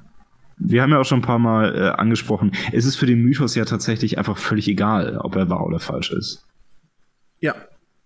Ja. Ähm, Nochmal kurz als, als Gegenpart dazu, was mir gerade noch einfällt, ein Beispiel für einen, einen künstlichen Mythos. Sagt ihr das ähm, der, ähm, der, der Kult vom, äh, wie hieß das Ding nochmal auf Französisch? Etre Suprême oder so ähnlich, also vom, vom höchsten Wesen. Sagt ihr das was? Nein, noch nie gehört. Ähm, das war, man hat während, also nach der französischen Revolution, also weißt du, als auch dann der ganze Kram kam mit den Jakobinern und der mhm. Terrorherrschaft und so, da hat man versucht, das traditionelle Religionsverständnis dadurch abzulösen, dass man ähm, einen Kult des höchsten Wesens eingeführt hat, der quasi sowas werden sollte wie die neue Staatsreligion. Und also dieser Kult ist, ist wirklich ernsthaft eingeführt worden. Also der ist über ähm, quasi über die ganzen so 1790er auch wirklich zelebriert worden. Also und ich meine auch wirklich öffentlich in, in großen Zeremonien und so, wo man versucht hat, eine wirklich ganze ähm, künstliche Religion zu schaffen. Das hat man über die, die zehn Jahre versucht und Leute waren dann auch gewissermaßen gezwungen, sich daran zu beteiligen. Aber das gehört zu dem Kram, der, denke ich, ähm, dann halt wirklich einfach gescheitert ist. Weil, also der einfach auf der Strecke geblieben ist und den die Leute vergessen haben. Ja, weil, weil zu, zu unorganisch, zu künstlich, zu erzwungen. Ja, das zum einen und ich glaube aber auch zum anderen, weil es einfach äh, zu wenig darin gab, was irgendwie also bei den Leuten resoniert hat. Mhm. Weil das Ganze war halt einfach nur so ein völlig abstraktes Gebilde, das keine Grundlage hatte, um, also weißt du, wo die Menschen irgendwas hätten wiedererkennen können. Oder was, was ihnen jetzt geholfen hätte in ihrem Leben zur Orientierung. Ja, ja. Ja. Auch, ja. Das, das andere Beispiel, was, äh, wo ich dran gedacht habe, ähm, sind die Nazis gewesen, die irgendwie, äh, für die es sehr wichtig war, Vorstellung von, äh, von Einigkeit zu erschaffen und die dann auch wirklich angefangen haben, ähm, historische und archäologische Sachen zu fälschen und neu zu, äh, sich, sich neu aufzubauen. Ähm, hm. Wer danach gucken möchte, sollte nach äh, Ausgrabungen der Wewelsburg suchen. Ähm, und wofür das vor allem auch berühmt ist, was man heute noch manchmal sieht, ist äh, das Symbol der schwarzen Sonne. Was, äh, das ist ein Nazi-Symbol, das ist ein Kreis mit da drin sich befindenden äh, mehrfachen Hakenkreuzen, die alle so angedreht übereinander liegen. Ähm, und das äh, ist versucht worden von Nazi-Archäologen als, äh, als Neufund von alten Germanen zu verkaufen, als, als Symbol der Einigkeit, um dir das Hakenkreuz auch irgendwie noch mal mehr Validität zu geben. Ähm, und das Ganze ist einfach eine vollkommene Erfindung, was, was die da sich mhm. zusammengebaut haben. Und dann haben die auch falsche, äh, falsche äh, Felseinschriften und ähnliches gefälscht. Mhm. Ich denke, das ist, das ist nochmal ein sehr, äh, sehr bildliches Beispiel, wo wirklich Retro, in der Retrospektive versucht wurde, neue Geschichte zu schaffen. Ähm, ein anderes großes Beispiel, was sich ähnlich, was ein bisschen ähnlich abläuft, nach einem ähnlichen Muster, aber was sehr erfolgreich äh, dem gegenübersteht, sind die mormonischen Schriften. Mormonisch, die Schriften der Mormonen, ich weiß nicht, ob das Wort so funktioniert. Ja, gut, aber ist klar, was du meinst. Ja, die, die, äh, die, von dem man eigentlich, soweit ich weiß, ziemlich sicher ist, dass sie eine Neuschaffung sind. Dass, äh, dass sie vor, was weiß ich jetzt, paar hundert Jahren erst vom Autor neu zusammengeschrieben worden sind. Ähm, die aber dennoch irgendwie so einen Anklang bei Leuten gefunden haben, dass sie das als Doktrin akzeptiert haben. Hm. Ähm, okay, wie sind, wie sind wir zum Thema gekommen? Ich, ich habe ein bisschen den Faden verloren. Wir haben äh, über den äh, über den Gegensatz von organischen und künstlichen Mythen gesprochen. Ah, genau, ja. Wo ja. wir. Und also, falls du noch was dazu sagen willst, gerne, aber ansonsten würde ich auch gerne ein bisschen weitermachen. Ja, ich, ich wollte auch weitermachen. Nach dir. Okay.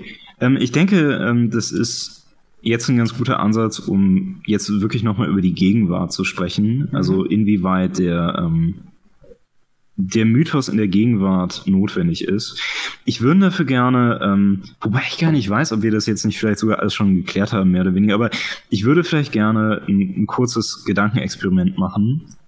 Äh, ich, ich bin auf, auf die Idee damit äh, neu gekommen, als ähm, ich habe eine Weiß-Doku gesehen äh, aus irgendwelchen Gründen ist, es gab, es gab mal eine Zeit, in der Weiß offensichtlich, also tatsächlich sowas wie sinnvolle Dokus gemacht hat. Ja, lange ist sie her. Was ich schon krass finde. Ja. Auf jeden Fall, okay, es ging mir um Folgendes. Stellen wir uns mal das vor, was man äh, so herkömmlich ein Failed State nennt, ja? Mhm. Also ähm, dieser Staat ist, keine Ahnung, vielleicht so in den äh, 50er, 60ern in die Unabhängigkeit entlassen worden. Es gab dann da 30, 40 Jahre eine Diktatur, dann gab es irgendeinen blutigen Bürgerkrieg. In diesem Bürgerkrieg sind viele, viele Gräueltaten also verübt worden. Also so ein hauen wir den Kindersoldaten Heroin rein und dann äh, fangen sie an, Menschen zu essen. Scheiß, ja. Mhm. Also was dann halt so passiert. Also übler Kack, dieses ganze Land halt kulturell und so total am Boden. Äh, Im Prinzip muss man, äh, ja, so äh, kann man sich im Prinzip nicht sicher sein. Also nicht mal, dass, keine Ahnung, die Menschen, die irgendwie nachts vor der, an deiner Haustür klopfen, nicht auch Kannibalen sein könnten. Äh, und mittlerweile ist vielleicht mal wieder so ein bisschen Stabilität eingekehrt. Also der Bürgerkrieg ist theoretisch vorbei. Und man kann vielleicht so ein bisschen dahin gucken, dass man das Land wieder aufbaut. Und die Sache wäre jetzt die, nehmen wir mal an, ich wäre jetzt Politiker und ich hätte wirklich äh, die Absicht, ich will dieses Land gut wieder aufbauen. Also ich will hier für Rechtssicherheit sorgen. Ich will dafür sorgen, dass man hier tatsächlich irgendwie gut leben kann. Und ich will, dass dieses Land sich irgendwie verbessert. Und jetzt nehmen wir mal Folgendes an. Ich hätte tatsächlich, ähm, obwohl, ich weiß nicht, so, so rein praktisch ist vielleicht schwierig, aber stellen wir uns jetzt mal die Situation vor und dann stellen wir uns mal vor, wir haben einen Beamten dieses Staates, der irgendwo auf seinem Platz sitzt und der halt einfach korrupt wie Scheiße ist. Also er ist es halt gewöhnt, dass bevor er irgendwelche Amtshandlungen vornimmt, äh, kriegt er dafür Geld. Also von, von den Leuten, die was ich, von ihm wollen. Ich möchte ja? an dieser Stelle einwerfen, dass das Beispiel insgesamt sehr unglaubwürdig ist. Es gibt keine solchen Beamten. Bitte fahre fort. es gibt keine korrupten Beamten. Nein. Alles klar, danke für den Einwurf. Der, der, Rest, des, der Rest des Beispiels war glaubwürdig, aber da hast du mich verloren. Ja, denken wir uns mal einen hypothetischen Beamten, der vielleicht korrupt ist. Ja? Ähm, ich musste deswegen an, an Weiß denken, weil ähm, was die gemacht haben, ist, die sind nach Liberia gefahren und die wollten da mit einem ehemaligen Warlord sprechen. Äh, und dieser Warlord war gerade inhaftiert, also noch nicht, noch nicht so richtig. Er saß quasi auf irgendeiner Polizeiwache in irgendeiner Zelle. Ne? Mhm. Und die Typen, also die Weißreporter, sind dann quasi da reingegangen in diese Polizeiwache und haben gesagt, ja, können wir mit ihm reden? Und die haben da irgendwie so gesagt, ja, wahrscheinlich schon. Und dann ist irgendwie nichts passiert, eine ganze Zeit lang, und die haben da rumgesessen. Und dann äh, irgendwann ist ihnen aufgefallen, scheiße, die wollen, dass wir die bestechen.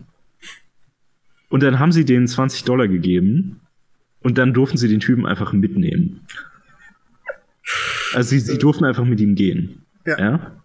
So, und die Frage wäre jetzt halt quasi die, ähm, was würde ich machen, um diesen Beamten wirklich, also gehen wir jetzt mal davon aus, ich habe nicht die Ressourcen, um jeden verfickten Beamten oder jeden, der irgendwie Macht hat in diesem Staat, dazu zu zwingen, sich integer zu verhalten. Ja? Mhm. Wie kann ich diese Leute dazu bringen, ähm, sich nicht so zu verhalten? Und zwar, weil, bedenke, was diese Leute halt wissen ist, der Staat bezahlt mich im Zweifel eh nicht ordentlich und ist sowieso mega instabil, aber wenn ich korrupt bin, dann passiert keinem irgendwas wirklich Übles. Also ich meine, der Staat funktioniert halt nicht ordentlich, aber hey.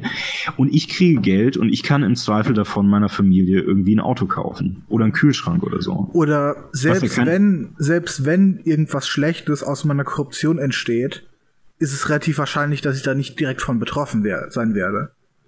Ja, genau. Weil die genau. Institution so. sowieso kaputt ist, dass, äh, dass allein nur ihr Überleben schon so instabil ist. Ja. Und die Frage wäre jetzt halt, wie würde ich jetzt so einen, ich spreche jetzt mal vom Beamten, weil es halt um jemanden geht, der irgendwie Macht hat, ne? Also weil dass, dass irgendein Farmer der ähm, sowieso immer nur, also auf den quasi sowieso immer nur draufgehauen wird, sich denken würde, oh ja, Rechtsstaat wäre vielleicht schon mal eine ganz nette Sache, dass der nichts dagegen hätte, das ist ja eigentlich klar, ne? Mhm. Ähm, also wie könnte man so jemanden dazu bringen, das zu unterlassen? Oder, okay, sagen wir mal so, dass man so eine Person dazu bringt, das wäre vielleicht unwahrscheinlich, ne? Weil du, also du kannst so einen Mythos ja nicht aus dem Nichts zaubern, würde ich sagen. Ja. Aber, was vielleicht ganz sinnvoll wäre zu sagen, du hast ja jetzt Kinder, ne? Du hast Kinder in diesem Land und die sehen solche Zustände und die sehen, wie das läuft. Wie könnte ich jetzt bei den Kindern ansetzen, um ihnen beizubringen, nee, ihr äh, könnt es besser machen und ihr könnt euch irgendwann mal besser verhalten? Weil es gibt natürlich auf der einen Seite rationale Gründe dafür. Ne? Ich kann Ihnen nahebringen, wenn unser Staat ordentlich funktioniert, dann können wir alle ein besseres Leben haben. Und dann könnt auch ihr besser leben. Und dann ist das alles stabil, was, hier jetzt was äh, wir hier machen. Und dann ist das besser für alle und insbesondere auch für euch. Aber das irgendwelchen Leuten nahezubringen, ist halt schwierig. Genau. Und, und ich das würde sagen, das, das, wo du über geredet haben, dass es schwierig ist, Leuten rational zu verklickern. Hier kurzfristig hast du von einer gewissen Handlung Nachteil. Dafür hast du aber einen größeren Vorteil langfristig. Genau. Und also, was mich extrem überzeugt hat, ich war äh, zunächst halt natürlich so ein bisschen skeptisch dagegen, aber letztendlich kann man sich, glaube ich, nicht dagegen wehren, wie sehr das durchschlägt, ist, du müsstest das den Leuten auf religiöser Ebene verkaufen. Diesen ganzen Gedanken. Hm, könntest du, wenn es in dem hypothetischen Staat religiöse Überzeugung gibt, ja, gut, davon gehen wir jetzt mal aus. Ne? Also, das genau. ist ja eine ehemalige Kolonie, ähm, die, äh, wer auch immer da war, die haben ihre Religion damit hingebracht. Das Christentum ist da etabliert einigermaßen. Mhm. Das heißt, du könntest Leute theoretisch über sowas erreichen. Genau, es wäre auf jeden Fall, äh, auf jeden Fall eine der naheliegendsten Schritte und Punkte, die es zu unternehmen gibt. Äh, lass ja. mich dir kurz beweisen, dass ich als Person niemals politische Macht übertragen bekommen sollte, selbst im kleinen Maße. Mhm. Lass mich, lass mich, lass mich ja. die, die Liste meiner Pläne runterrattern. Äh, mhm. Als erstes würde ich relevante, wenn auch ineffektive Exempel statuieren. Das heißt, ähm, ein, zwei Beamte, vielleicht auch hochrangige Beamte bestrafen für Korruption, ob sie jetzt passiert oder nicht. äh. Zweiter Punkt. Ähm, das war die Peitsche, jetzt kommt die Zuckerrübe. Ähm, ich würde auch hier einzelne Individuen rausstellen, die sich angeblich sehr positiv äh, verhalten haben sollen. So ein bisschen in einer ähnlichen Art wie äh, die, die Auszeichnung des Helden der Arbeit. Äh, in der Richtung. Es mhm. muss noch nicht mal zwangsläufig irgendeine, äh, irgendeine materielle äh, Sache sein. Das kann auch einfach nur zusammenhängen. Vielleicht ist es sogar effektiv, wenn es nur was mit sozialem Kapital zu tun hat. Ähm, dritter Punkt. Teilweise einen Geheimdienst aufbauen, der äh, sowas überwacht. Oder auch nur den Leuten erzählen, dass es einen Geheimdienst gibt, der Leute, die Korruption begehen, bestraft. Ich würde sagen, zumindest letzteres ist in unserem Gedankenexperiment hier nicht ganz anwendbar, weil was ich tatsächlich voraussetzen würde, ist, der Staat hat nicht die Ressourcen, um das zu machen. Ja, aber das ist ja also der, Punkt, Staat den muss, ich, den ich versucht Der Staat muss tatsächlich irgendwie die Menschen, da, äh, Menschen dazu animieren. Ja. Den Kram selbst richtig aber, zu machen. Aber darauf wollte ich, wollte ich ja so ein bisschen hinaus. Ähm, vielleicht gibt es gar keine, äh, gar keine äh, Geheimbehörde. Oder vielleicht gibt's auch hm. nur eine unglaublich kleine Geheimbehörde, die irgendwie sich um 0,5 Prozent der Fälle von Korruption kümmert. Aber es ist eine andere Sache, über das Bewusstsein der Leute zu reden. Ja, das mag sein. Äh, okay, also dein Plan wäre insgesamt ein Staat, äh, einen Staat zu führen, der mit äh, Willkür und Manipulation operiert. Äh, etwas vielleicht. Aber, ja, ich merk's schon. Ja, die, die. Ja, weißt du, das ist vielleicht ein Plan, der funktionieren könnte, aber ich glaube, ähm, insgesamt würde es, äh, würde es halt hauptsächlich einfach nur, äh, nur Misstrauen gegen den Staat sehen und die Leute würden einfach denselben Scheiß äh, machen, den sie vorher schon gemacht haben. Ah, ich weiß nicht. Ich, ich glaube, du schätzt so ein bisschen, dass, dass Angst ein nützlicher Verbündeter ist. Ähm, aber lass mich, äh, lass mich das Beispiel, was du genannt hast, noch ein bisschen ausführen. Hm. Weil wir haben ähm, eine reelle Situation, die, die relativ ähnlich ist, aber nicht so schrecklich. Ähm, China, egal in welchem Bereich du unterwegs bist, hat massive, massive Probleme mit Korruption. Äh, ich mhm. habe dafür natürlich keine empirischen Belege und wahrscheinlich hat niemand anders auf der Welt wirklich empirische Belege dafür. Ähm, aber ich, ich gehe immer mal wieder so, äh, so Reiseberichte von Leuten durch und Vlogs durch. Und ja. sehr stabil, egal wie man fragt, egal um welche Behörde es geht, egal um, um selbst welchen Bereich, selbst in, im normalen Business. Es geht immer sehr viel um Bestechung.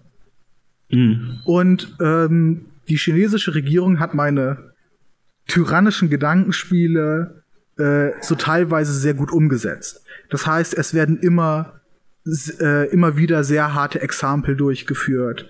Es wird positiv belohnt und wer weiß was. Aber trotzdem hält sich die Korruption sehr, sehr stark und lässt sich nicht wirklich mhm. kleinkriegen. Ähm, und warum ich das Ganze erzähle, ist der Fakt, dass, äh, dass nach der, nach der Chinese, chinesischen Revolution sehr viel religiöse Vorstellung natürlich kaputt gegangen ist, aber auch vor allem sehr viele Tradition und sehr viel, mhm. ich, ich nenne es jetzt mal, sehr altertümlich Sittlichkeit. Ja. Ähm, und das ist ja wirklich äh, ein, ein, sehr reelles Beispiel, in dem wir das, was du beschrieben hast, eben gerade äh, sich dann negativ ausläuft, weil die Leute haben nicht mehr wirklich ähm, eine religiöse Vorstellung, auf die man sich irgendwie zurückbeziehen kann.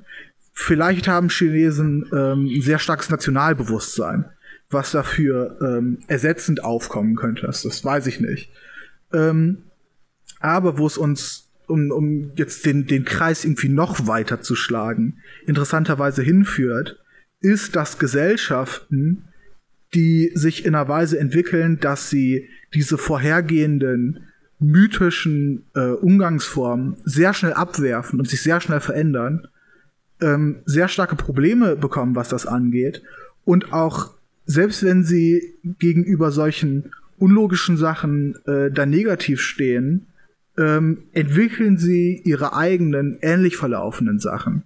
Das hört sich jetzt, hat sich jetzt vielleicht ein bisschen seltsam angehört, aber das, worauf ich eigentlich hinaus will, sind ähm, kommunistische Länder, die es waren oder die es sind. Ähm, und sehr oft geht Kommunismus äh, ja damit einher, dass man religiöse Vorstellungen und die damit zusammengehörigen Traditionen sehr stark ablehnt. Mhm. Ähm, aber in den meisten, äh, in den meisten kommunistischen Projekten zumindest auf, auf, auf größerer, äh, zumindest von größeren, ich rede jetzt landesweit, ähm, findet sich dann sehr starke äh, nationale Tradition und auch eine sehr starke äh, Führerverehrung äh, wieder. Ein sehr starker Personenkult. Genau, sehr, Personenkult ist, ist, ist die bessere ja. Bezeichnung, genau. Ähm, sei es jetzt China mit, mit äh, Mao oder jetzt Xi Jinping oder sei es äh, Nordkorea oder wenn wir uns den russischen Kommunismus finden, finden wir es da auch. Ähm, also selbst wenn man's, wenn man, wenn man das Übel an der Wurzel packt und vollkommen ausreißt, ähm, entwickeln entsprechende Gesellschaften dann doch alternativ laufende Sachen relativ schnell. Ähm, ein anderes Beispiel, auf das ich hinauslaufen würde, äh, ich, auf das ich hinweisen würde, wäre unsere, äh, unsere Entwicklung hier im Westen. Ähm, wir haben eine relativ langlaufende säkulare, Säku, oh Gott, wen hilft mir? Äh, äh Säkularisierung. Säkularisierung hinter uns, genau. Ähm, in der, ins, in der institutionelle Religion immer eine kleinere Rolle spielt. Also in, in der die Rolle von, von Religion immer kleiner wird, relativ.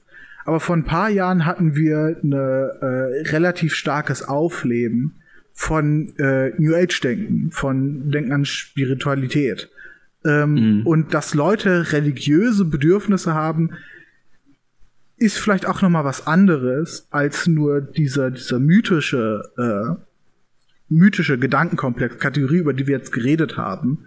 Aber es ist ja auf jeden Fall ein damit verbundenes Phänomen ähm, ein vielleicht sehr ähnliches und auch damit verbundenes Phänomen könnte man jetzt in, in der Entwicklung von Nationalismus und Faschismus finden, die da an sehr ähnlichen Sachen greifen, wie wir jetzt gerade schon ausgeführt haben. Aber ich bin jetzt fertig damit, irgendwie äh, lange ausschweifende Beispiele zu finden, die die Unterhaltung komplett in andere Richtungen werfen. Ja, jetzt bin ich wieder mit den langen ausschweifenden Beispielen dran. Genau. Nee, ähm, ja klar, ich meine, was du sagst, ist, denke ich, auf jeden Fall richtig. Das Problem ist, ich glaube, es führt uns in ganz anderes, nochmal viel größeres Themengebiet, nämlich die Frage, inwiefern, ähm, inwiefern quasi klassisches religiöses Denken durch äh, Ideologie und äh, Dogma ersetzt worden ist, so ab dem 20. Jahrhundert. Mhm. Das eine interessante Frage ist, aber ich glaube, darum äh, können wir uns jetzt erstmal nicht kümmern.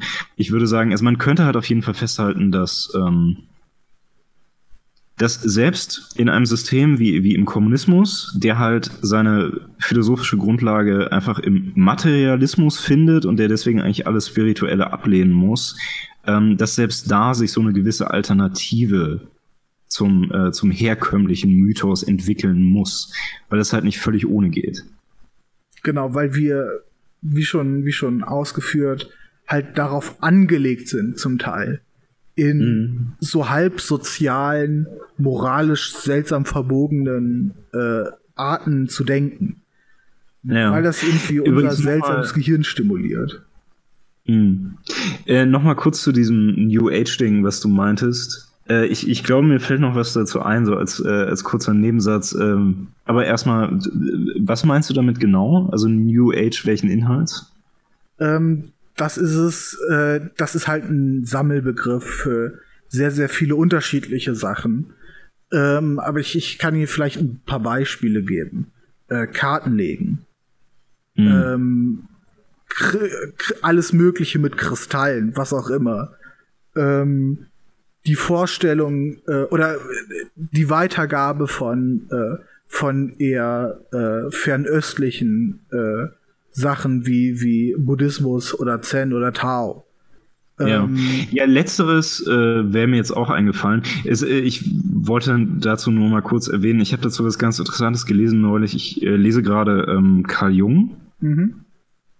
Äh, und Jung, also Jung ist natürlich auch der Auffassung, also dass sowas wie ein Mythos notwendig ist.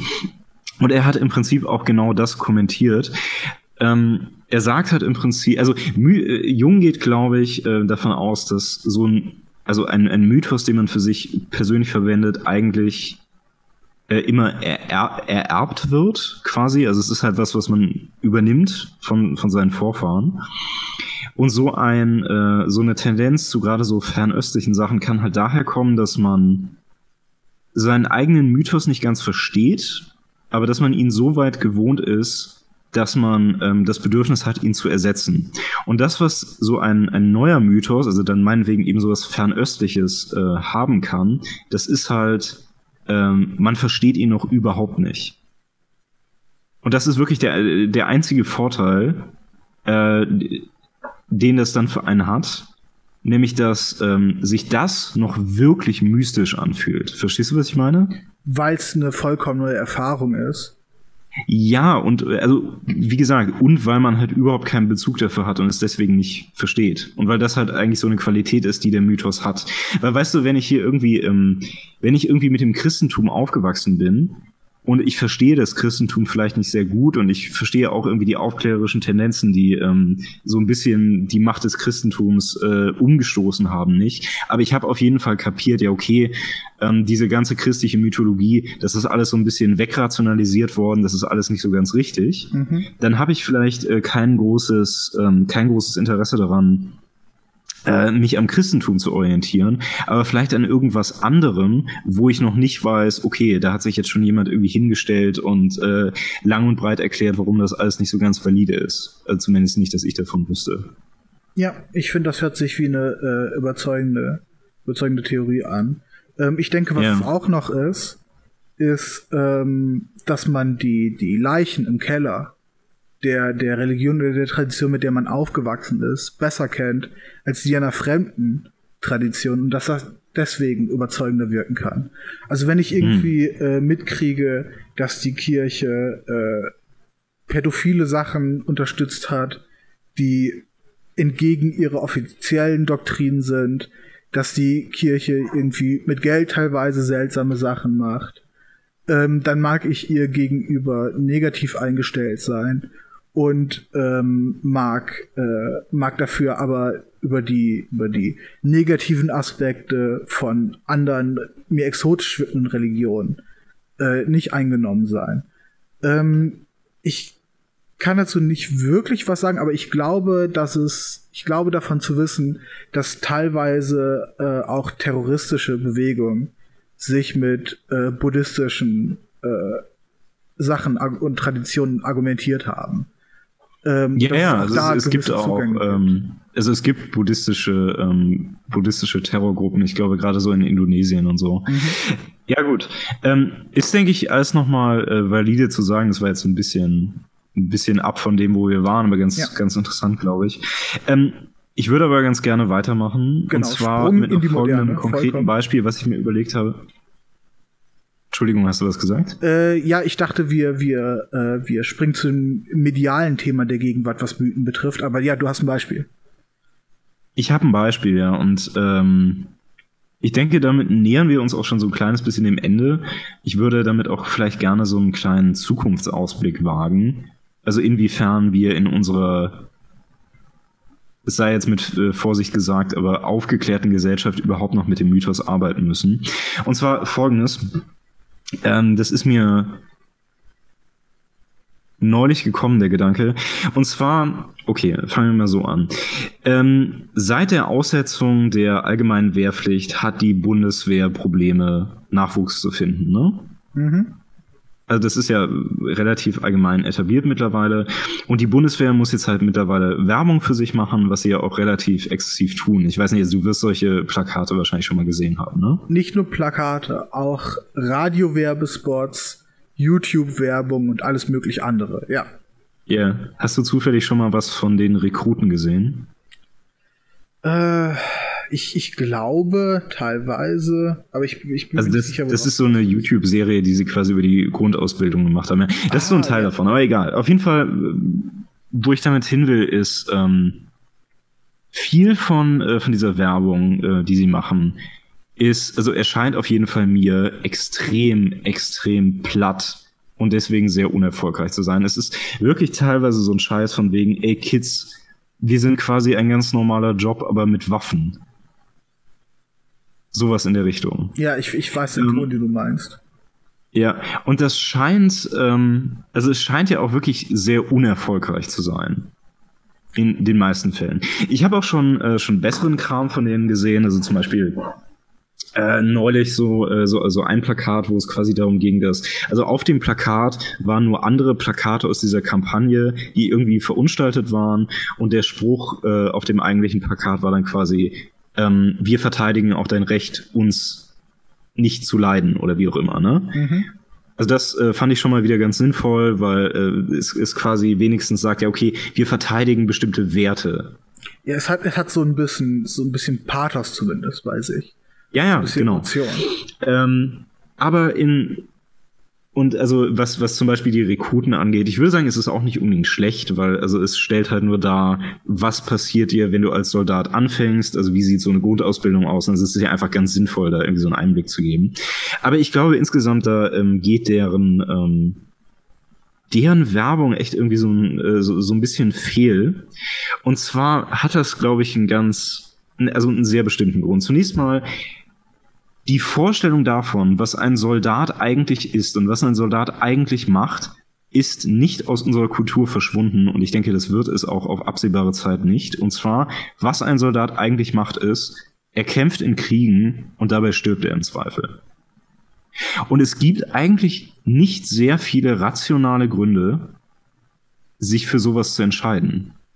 Weil selbst, also selbst wenn man jetzt mal davon ausgehen würde, ja, okay, ich, ich, es wird sowieso jetzt immer irgendwie so Frieden bleiben, ähm, dann ist es kein, sagen wir mal, sehr, äh, keine sehr, sehr angenehme Lebensweise.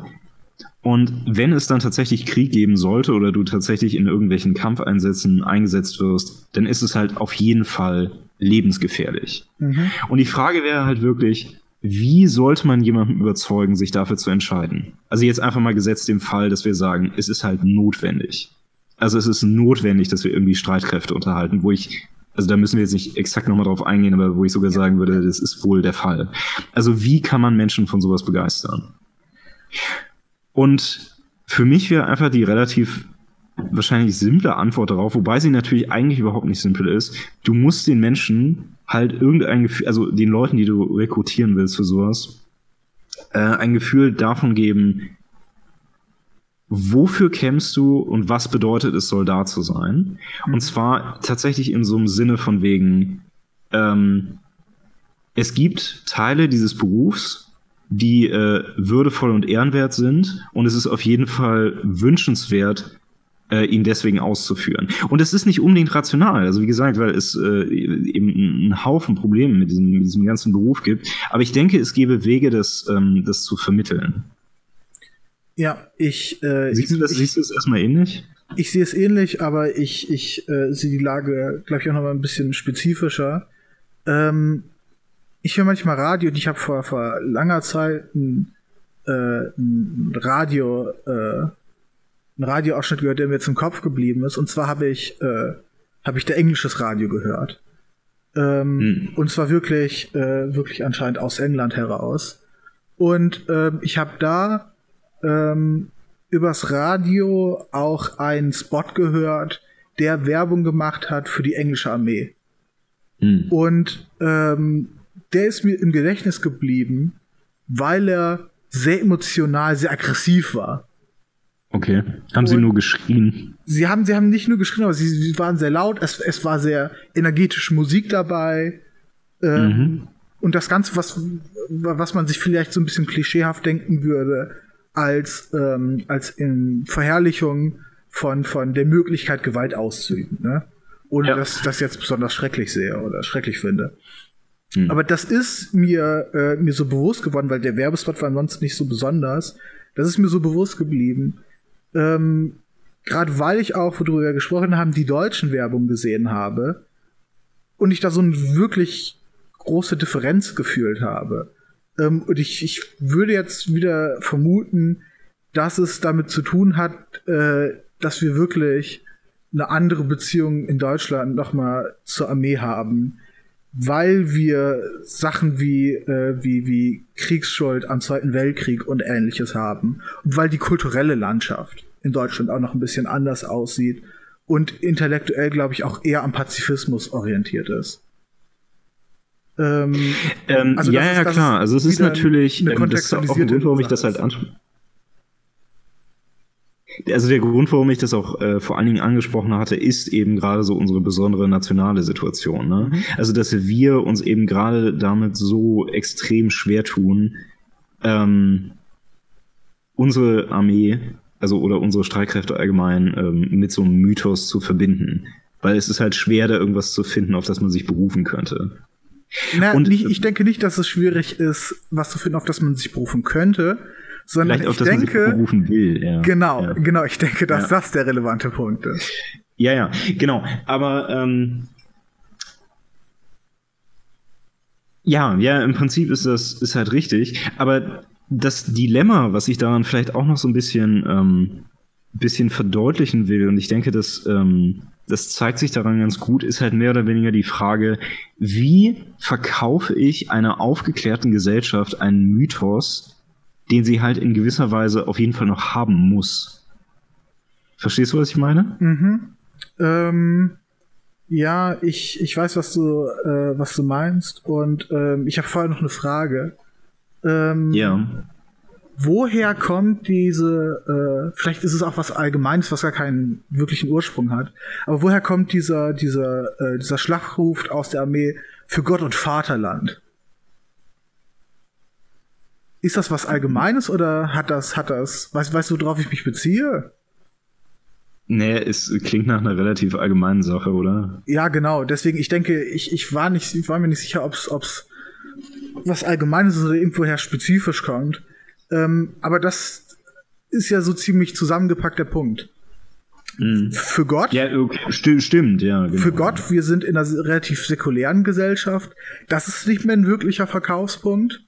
Und fürs Vaterland, da sind wir halt in Deutschland in einer, äh, in einer, in einer ja, etwas prekären Situation. In einer Situation, mhm. in der man, in der man irgendwie nicht, nicht so stolz ist, zumindest was, was das Militär angeht. Oder nicht so stolz sein mhm. sollte, was das Militär angeht. Was die öffentliche Meinung angeht. Äh, und damit will ich jetzt nicht aussagen, dass, äh, dass, dass ich denke, dass das, äh, dass, dass die Überzeugung richtig oder besonders falsch ist. Ich habe, ich hab, was das angeht, um ehrlich zu sein, keine wirklich starke Meinung in die eine oder in die andere Richtung. Ähm, mhm. Aber diese, diese Not irgendwie Mythos zu schaffen um was attraktiv zu machen, was eigentlich nicht wirklich attraktiv ist, äh, wird dadurch sehr schwer gemacht. Ähm, aber wo das Ganze ja auch so ein bisschen äh, sich, sich zu verlaufen scheint, ist, dass wir es in der Moderne einfach auch wesentlich schwieriger haben, irgendwie Mythen sich wachsen zu, äh, dass wir es schwerer haben, dass Mythen sich organisch weiterentwickeln und wachsen. Ähm, weil wir einen Zugriff auf so viele Informationen so relativ einfach haben, durch moderne Informationstechnologie, durch das Internet, durch das Radio, durch das Fernsehen, ähm, dass wir eigentlich immer relativ gut wissen, was eigentlich passiert.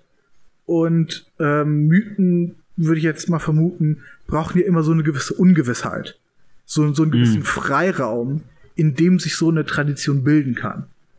Ja, so ein Freiraum, in dem sie quasi gar nicht erst überprüft werden können. Genau, Weil ich glaube, das ist, äh, das ist auch nochmal so wichtig zu erwähnen, dass quasi die, ähm, also das rationale Hinterfragen ist halt in gewisser Weise immer der Tod des Mythos. Äh, ich, ich weiß nicht. Ähm, ist vielleicht auch nicht immer anwendbar, stimmt. Weil der, der Punkt ist ja, dass, dass, äh, dass eigentlich relativ klar ist, dass es weniger wichtig ist, ob der Mythos jetzt genauso geschehen ist, sondern eher, ob er überzeugend in seiner Geschichte ist. Ja, gut, aber das Problem ist, beziehungsweise das ist vielleicht so der Knackpunkt hier, was passiert, wenn der Mythos das alles ist und diese ganzen Qualitäten aufweist, aber plötzlich befinde ich mich in der Situation, dass mir tatsächlich mit rationalen Mitteln irgendwie bewiesen wird, das, worauf dieser Mythos basiert oder dieser Mythos allgemein, ist halt Bullshit. Ich meine, dann kann ich natürlich tatsächlich immer noch, also erstens setzt es natürlich voraus, dass ich überhaupt aufnahmewillig bin, was sowas angeht. Und zweitens kann ich dann natürlich immer noch mit dem pragmatischen Argument kommen und sagen, ja, okay, ob das jetzt rational ist oder nicht, das interessiert mich nicht. Weil ich bin halt interessiert an dem, was mir das bringt. Ähm, aber ich glaube, in, in vielen Fällen da ähm, wird der Mythos durch etwas, was ihn einfach klar widerlegen würde, tatsächlich zerstört. Genau, dass er zumindest sowas wie, wie unüberprüfbar sein sollte. Hm. Ähm, woran mich das jetzt erinnert hat und wo, wo es vielleicht einen gewissen, gewissen Widerhall äh, sich, sich die, die einzige wirklich moderne Form von Mythos wiederfindet, ist wahrscheinlich sowas wie Werbung. Weil Werbung versucht immer Informationen zu vermitteln, aber auch sich irgendwo so einen emotionalen Zugang zu den Menschen zu erhaschen. So, hm. wenn du das und das Deo benutzt, dann finden Frauen dich attraktiv. Wenn du damit kochst und da den Kaffee benutzt, bist du ein interessanter Mensch und ähnliches. Hm. Oh damn, ja, also ich muss sagen, das ist ein gutes Beispiel, weil ähm, Werbung muss ja tatsächlich, also solange es jetzt nicht um Werbung für, keine Ahnung, irgendwie Hackfleisch geht, was mhm. Menschen halt sowieso irgendwie kaufen, äh, muss Werbung ja immer irgendwas auf der Metaebene verkaufen. Also zum Beispiel, ich glaube, was so ein äh, viel verwendetes äh, Motiv ist, wenn du das und das im Haushalt benutzt, dann hast du eine glückliche Familie. Genau. Oder sowas. Ja. ja. Ja, das ist ein guter Gedanke, wobei man da natürlich wahrscheinlich eher sagen müsste, dass es mehr so eine, so eine Bastardisierung dieses Konzepts ja, genau, ist. Das denke denk ich nämlich auch. Weil ja. äh, ich, ich, ich kann, kann sein, dass ich damit nicht so wirklich das Ziel treffe. Ähm, aber Werbung versucht eher ein Image zu schaffen, als in meisten Fällen eine wirkliche Geschichte zu erzählen. Oder wenn, dann sind die Geschichten, sagen wir mal so, relativ kurz. Ähm, und, und sollen auch nicht so den, ein ganzes Weltbild einnehmen, sondern halt wirklich in die Nische reingehen, die mit dem Produkt zu tun hat. Ja, beziehungsweise sie sollen irgendetwas in dir ansprechen, von dem du schon überzeugt bist, dass es positiv ist. Genau. Also zum Beispiel irgendwie eine, eine, Familie zu haben oder sowas. Ja. Obwohl ja. die, äh, die Werbung damit ja auch zeigt, wie, äh, also Werbung ist vielleicht dahingehend noch mal ein gutes Beispiel, dass sie das macht oder dass sie so aufgebaut ist, wie wir die ganze Zeit versucht haben, Mythen zu dekonstruieren. Weil nehmen wir zum Beispiel ähm, diese Haushaltssachen oder die, die, die Sachen, die äh, mit äh, die Werbung, die Kochsachen anwirbt. Ähm, die waren zumindest in der Vergangenheit, heutzutage hat sich das ein bisschen verändert, aber die waren in der Vergangenheit, hatten die deswegen das starke Family-Image immer, weil sie auf Frauen ausgelegt waren also dass da auch ein sehr spezielles Familienbild äh, gegeben wurde. Für was weiß mhm. ich jetzt, sagen wir mal zum Beispiel Spültabs. Also dass, äh, dass das gesamte Image, was weitergegeben sollte, durchdacht ist nach, äh, nach irgendwie logischen, emotionalen Punkten, die es angreifen soll. Aber dass, wenn man das Endprodukt sieht, dass, äh, dass man erstmal darüber nachdenken muss, äh, was genau hier angesprochen werden soll, bevor man es in allen Fällen dekonstruieren kann. Zum Beispiel, äh, wo es nicht so klar ist, was aber aus irgendeinem Grund so sehr gut funktioniert und was auch ein sehr spezieller Fall ist, ist, dass in Deutschland äh, Biere immer mit einem gewissen Naturbezug beworben werden so dass das da, stimmt, dass da mhm. Wäscherauschen im Hintergrund verläuft, Wälder gezeigt werden, das Glitzern der Sonne auf das Wasser trifft, ähm, dass das so eine archaische, ich, ich vermute größtenteils männliche Vorstellung von, von dem Sein in der Natur erzeugen soll. Mhm. Also das ist ganz speziell alles aufgebaut und soll sich ganz speziell an, an, den, an, an eine bestimmte Gruppe von Leuten äh, richten, die als wahrscheinlich eingestuft wird, dass sie das Produkt haben, äh, haben, wahrscheinlich haben will. Hm.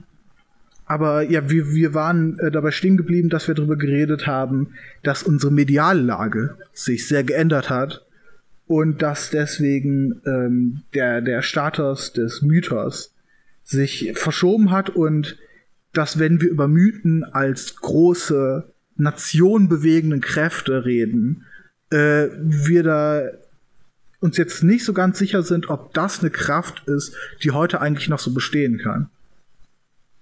Also ich denke grundsätzlich ähm, besteht sie in dem Sinne noch, dass ähm, die so wirklich grundsätzlichen Mythen ja weiterwirken. Ne? Mhm. also so die Vorstellungen, die wir so, so, so ganz grundsätzlich davon haben, wie man zu leben hat. Und wie man sich, okay, nehmen wir jetzt mal an, als gutes Familienmitglied oder so verhalten soll, das ist ja alles noch, das ist ja alles noch vorhanden. Auch wenn man jetzt nicht mehr explizit an gewisse Religionen oder so glaubt.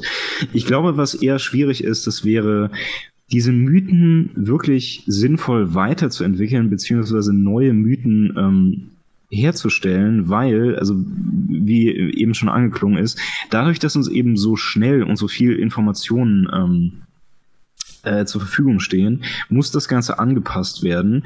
Und alles, was man was man quasi noch neu schaffen könnte, wäre dann quasi nicht mehr sowas wie ein klassischer Mythos, sondern es wäre, den Begriff haben wir ja auch schon kurz verwendet, glaube ich, es wäre mehr äh, narrativ. Mhm. Ich, äh, ich, ich stimme mit dir ziemlich überein, was nicht vollkommen zufällig ist, da, da wir ein Vorgespräch dazu hatten.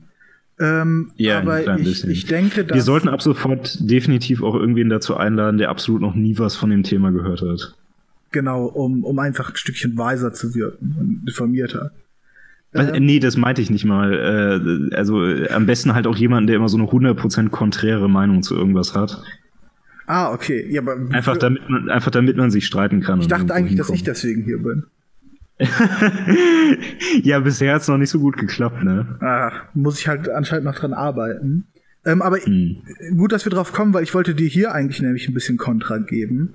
Ja. Ähm, okay. Weil wir haben so ein bisschen andere Strukturen, die sich herausstellen, die vielleicht immer noch ein ganz guter Nährboden für sowas ist. Ähm, woran ich jetzt vor allem denke, äh, ist, so schrecklich es sich anhört, Memes. Ja. So, das war die letzte Folge des Podcasts. Wir haben, wir haben alles gemacht, wir haben über Memes geredet. Wir können eigentlich aufhören.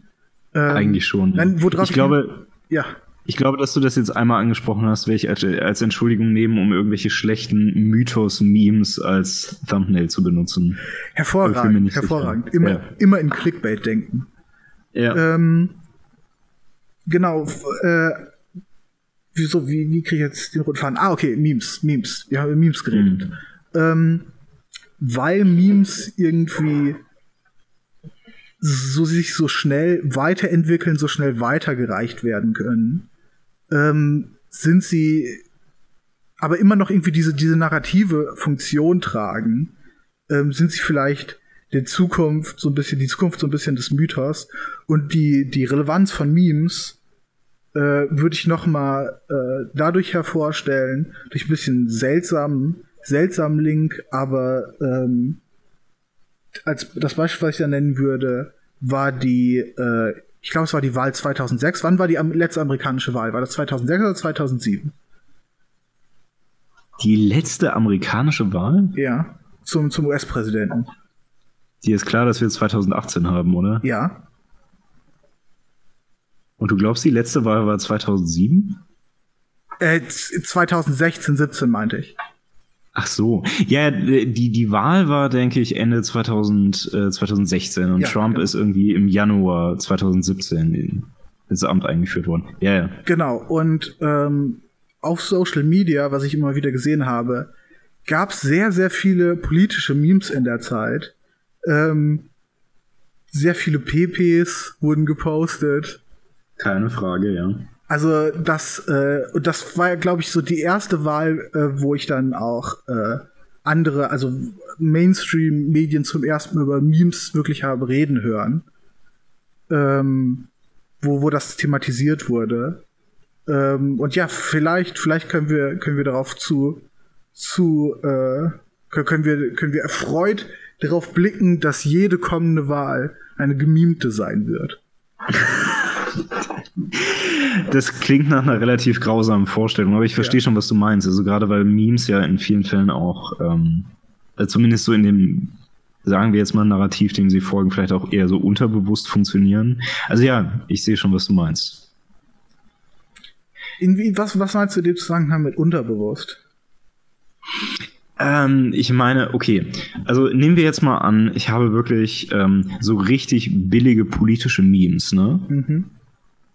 Dann äh, und und ich sehe mir sowas an, dann habe ich natürlich erstmal, wenn ich also eine bestimmte politische Richtung vertrete, wenn ich mir so ein Meme ansehe, ganz bewusst das Gefühl, ja okay, ähm, dieses ähm, dieses Meme ist gut, weil es irgendwie meine Meinung unterstützt oder so.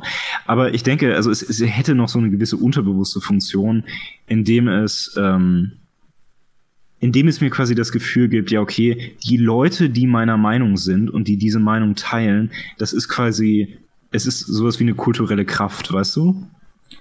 Insofern, dass es, äh, dass das Memes vereinigen und spalten, kulturelle Größen. Wahrscheinlich, ja. Das hört sich schrecklich an, oder? Ein bisschen, ja, ganz ehrlich. Memes ich habe jetzt, ich habe jetzt die Tendenz äh, dazu, den Podcast einfach abzubrechen, ja. wo wir jetzt schon an diesem Punkt angekommen sind. Ja. Du hast die Tendenz, ja. die, die, äh, diesen Podcast abzubrechen und traurige Wojaks äh, zu posten irgendwo. Ja, vor allen Dingen neue zu zeichnen. Ja. Ja, das, das ist aber eigentlich ein ziemlich guter Punkt. Ähm, weil was, was vielleicht so ein auch noch ein weiterer äh, ein weiteres Zeichen ist äh, oder ein weiterer, weiteres Merkmal, wo wir über die Organität, nicht, nicht, das ist nicht wirklich, wo wir darüber gesprochen haben, dass, dass Mythen organisch sind, ist, dass mhm. eigentlich jeder äh, an Mythen erstmal mitarbeiten kann. Das sieht vielleicht anders aus, wenn sie eine lange Zeit existiert haben und dann von jemandem aufgeschrieben werden oder wenn äh, Mythen äh, äh, wenn Mythen kanonisiert werden, so wie das bei mhm. zum Beispiel der Bibelschreibung stattgefunden hat. Aber solange sie irgendwie noch vollkommen organisch sind, ähm, sind, sind Mythen eine Sache der Allgemeinheit. Und Memes leben ja gerade davon, dass jeder sich hinsetzen kann und sich da was zusammenstubbeln kann. Ähm, und dass es, dass, dass es ins Internet rauspusten kann.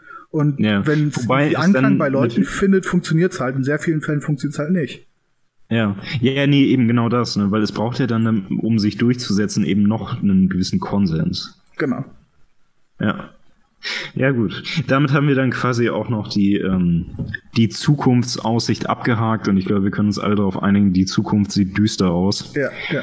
Ähm, ich, möchte, ich möchte hiermit verkünden, dass das Ende der Geschichte überraschenderweise nicht der Marxismus ist, sondern Memes sind. ja, Leute, in diesem Podcast habt ihr es zuerst gehört. Ähm, ja, gut. Vielleicht äh, fassen wir noch mal kurz zusammen, äh, was wir so gesagt haben. Ich weiß nicht, was ich vielleicht so ein bisschen mitnehmen würde hiervon, ist, dass ähm, der Mythos, also in welcher Form auch immer er sich vielleicht weiterentwickeln wird, ist in gewisser Weise notwendig, weil es eben in jedem persönlichen Leben und in jeder Gesellschaft Dinge gibt, die, ähm, sagen wir mal, ähm, von denen es schwierig ist, jemanden zu überzeugen, warum er sie tun sollte. Ähm, also das fängt an bei also wirklich ganz basic, äh, Menschen keinen Schaden zu fügen, bis dahin äh, wirklich wichtige Verantwortung für irgendwas zu übernehmen.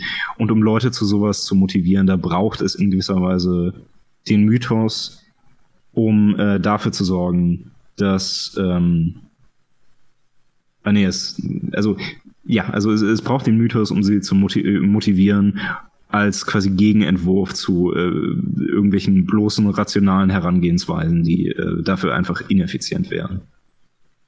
Genau, ich, ich würde mich daran so ein bisschen anschließen, aber ich würde es noch ein bisschen persönlicher formulieren.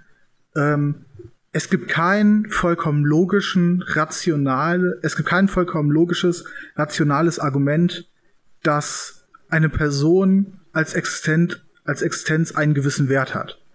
Zumindest glaube ich das nicht, dass sich das nur vollkommen anhand von einer logischen Perspektive erschließen lässt, auch auf einem persönlichen Level. Einfach nur was den eigenen Wert angeht, müssen wir, wenn wir nicht irgendwie vollkommen depressiv sein wollen und irgendwie was in der Welt bewegen wollen für uns, müssen wir davon ausgehen, dass wir einen gewissen Wert haben, dass gewisse Ziele es wert sind, verfolgt zu werden. Ähm, aber ich würde sagen, dass es dennoch wichtig ist, so, zumindest so ein bisschen zu versuchen, zu dekonstruieren, was die eigenen Narrative, Mythen im eigenen Leben sind und was vielleicht hinter ihnen stecken könnte. Ähm, das heißt, ich glaube, für was wir beide so ein bisschen argumentieren, ist, äh, ist ein bisschen Reflexion zu betreiben und nicht äh, vollkommen, wie sagt man, das Kind mit dem Badewasser rauszuwerfen. Hm. Geht, geht die Redewendung so? Ich glaube nicht. Ja, doch, das Kind mit dem Bade ausschütten. Ja, ja. Das sagt man auch so. Ja, ja gut. Ja, ich denke, das trifft es schon ganz gut. Und ich denke, mit dieser ähm, auch nochmal quasi Aufforderung zur Selbstreflexion, da kann man so ein äh, Podcast-Publikum äh, schon ganz gut entlassen. Ich denke, wir machen dann für heute Schluss, oder? Genau, ich, ich will aber noch die, ich will das letzte Wort haben. Ja, hab das letzte Wort. Äh, geliebte Zuhörer, habt ihr lustige oder unlustige Memes? Postet sie in die Kommentare, auch wenn sie visuell sind. Wie auch immer das gehen soll. Und denkt dran, ja. nur ein guter Tag ist ein Tag, an dem ihr gemimt habt. Gut. Äh, neben dieser Aufforderung äh, kann ich dann noch mal kurz sagen, noch mal äh, kurz an den Anfang anschließen, noch mal dran erinnern. Äh, wenn ihr Wege habt, über die ihr den Podcast gerne hören wollt, äh, lasst die uns wissen. Meinetwegen auch in, in Meme-Form. Es sollte nur irgendwie verständlich sein. Äh, wir freuen uns, dass das gehört wird, äh, dass ihr hier zugehört habt. Äh, alle Meinungen, solange sie nur positiv sind, hören wir uns gerne an. Die anderen werden gelöscht. Und damit kann. Wie bitte? Die anderen werden gelöscht. Genau. Und damit könnte man dann, glaube ich, sagen, ja, also für uns auf jeden Fall gute Nacht. Und äh, wir sehen uns beim nächsten Mal.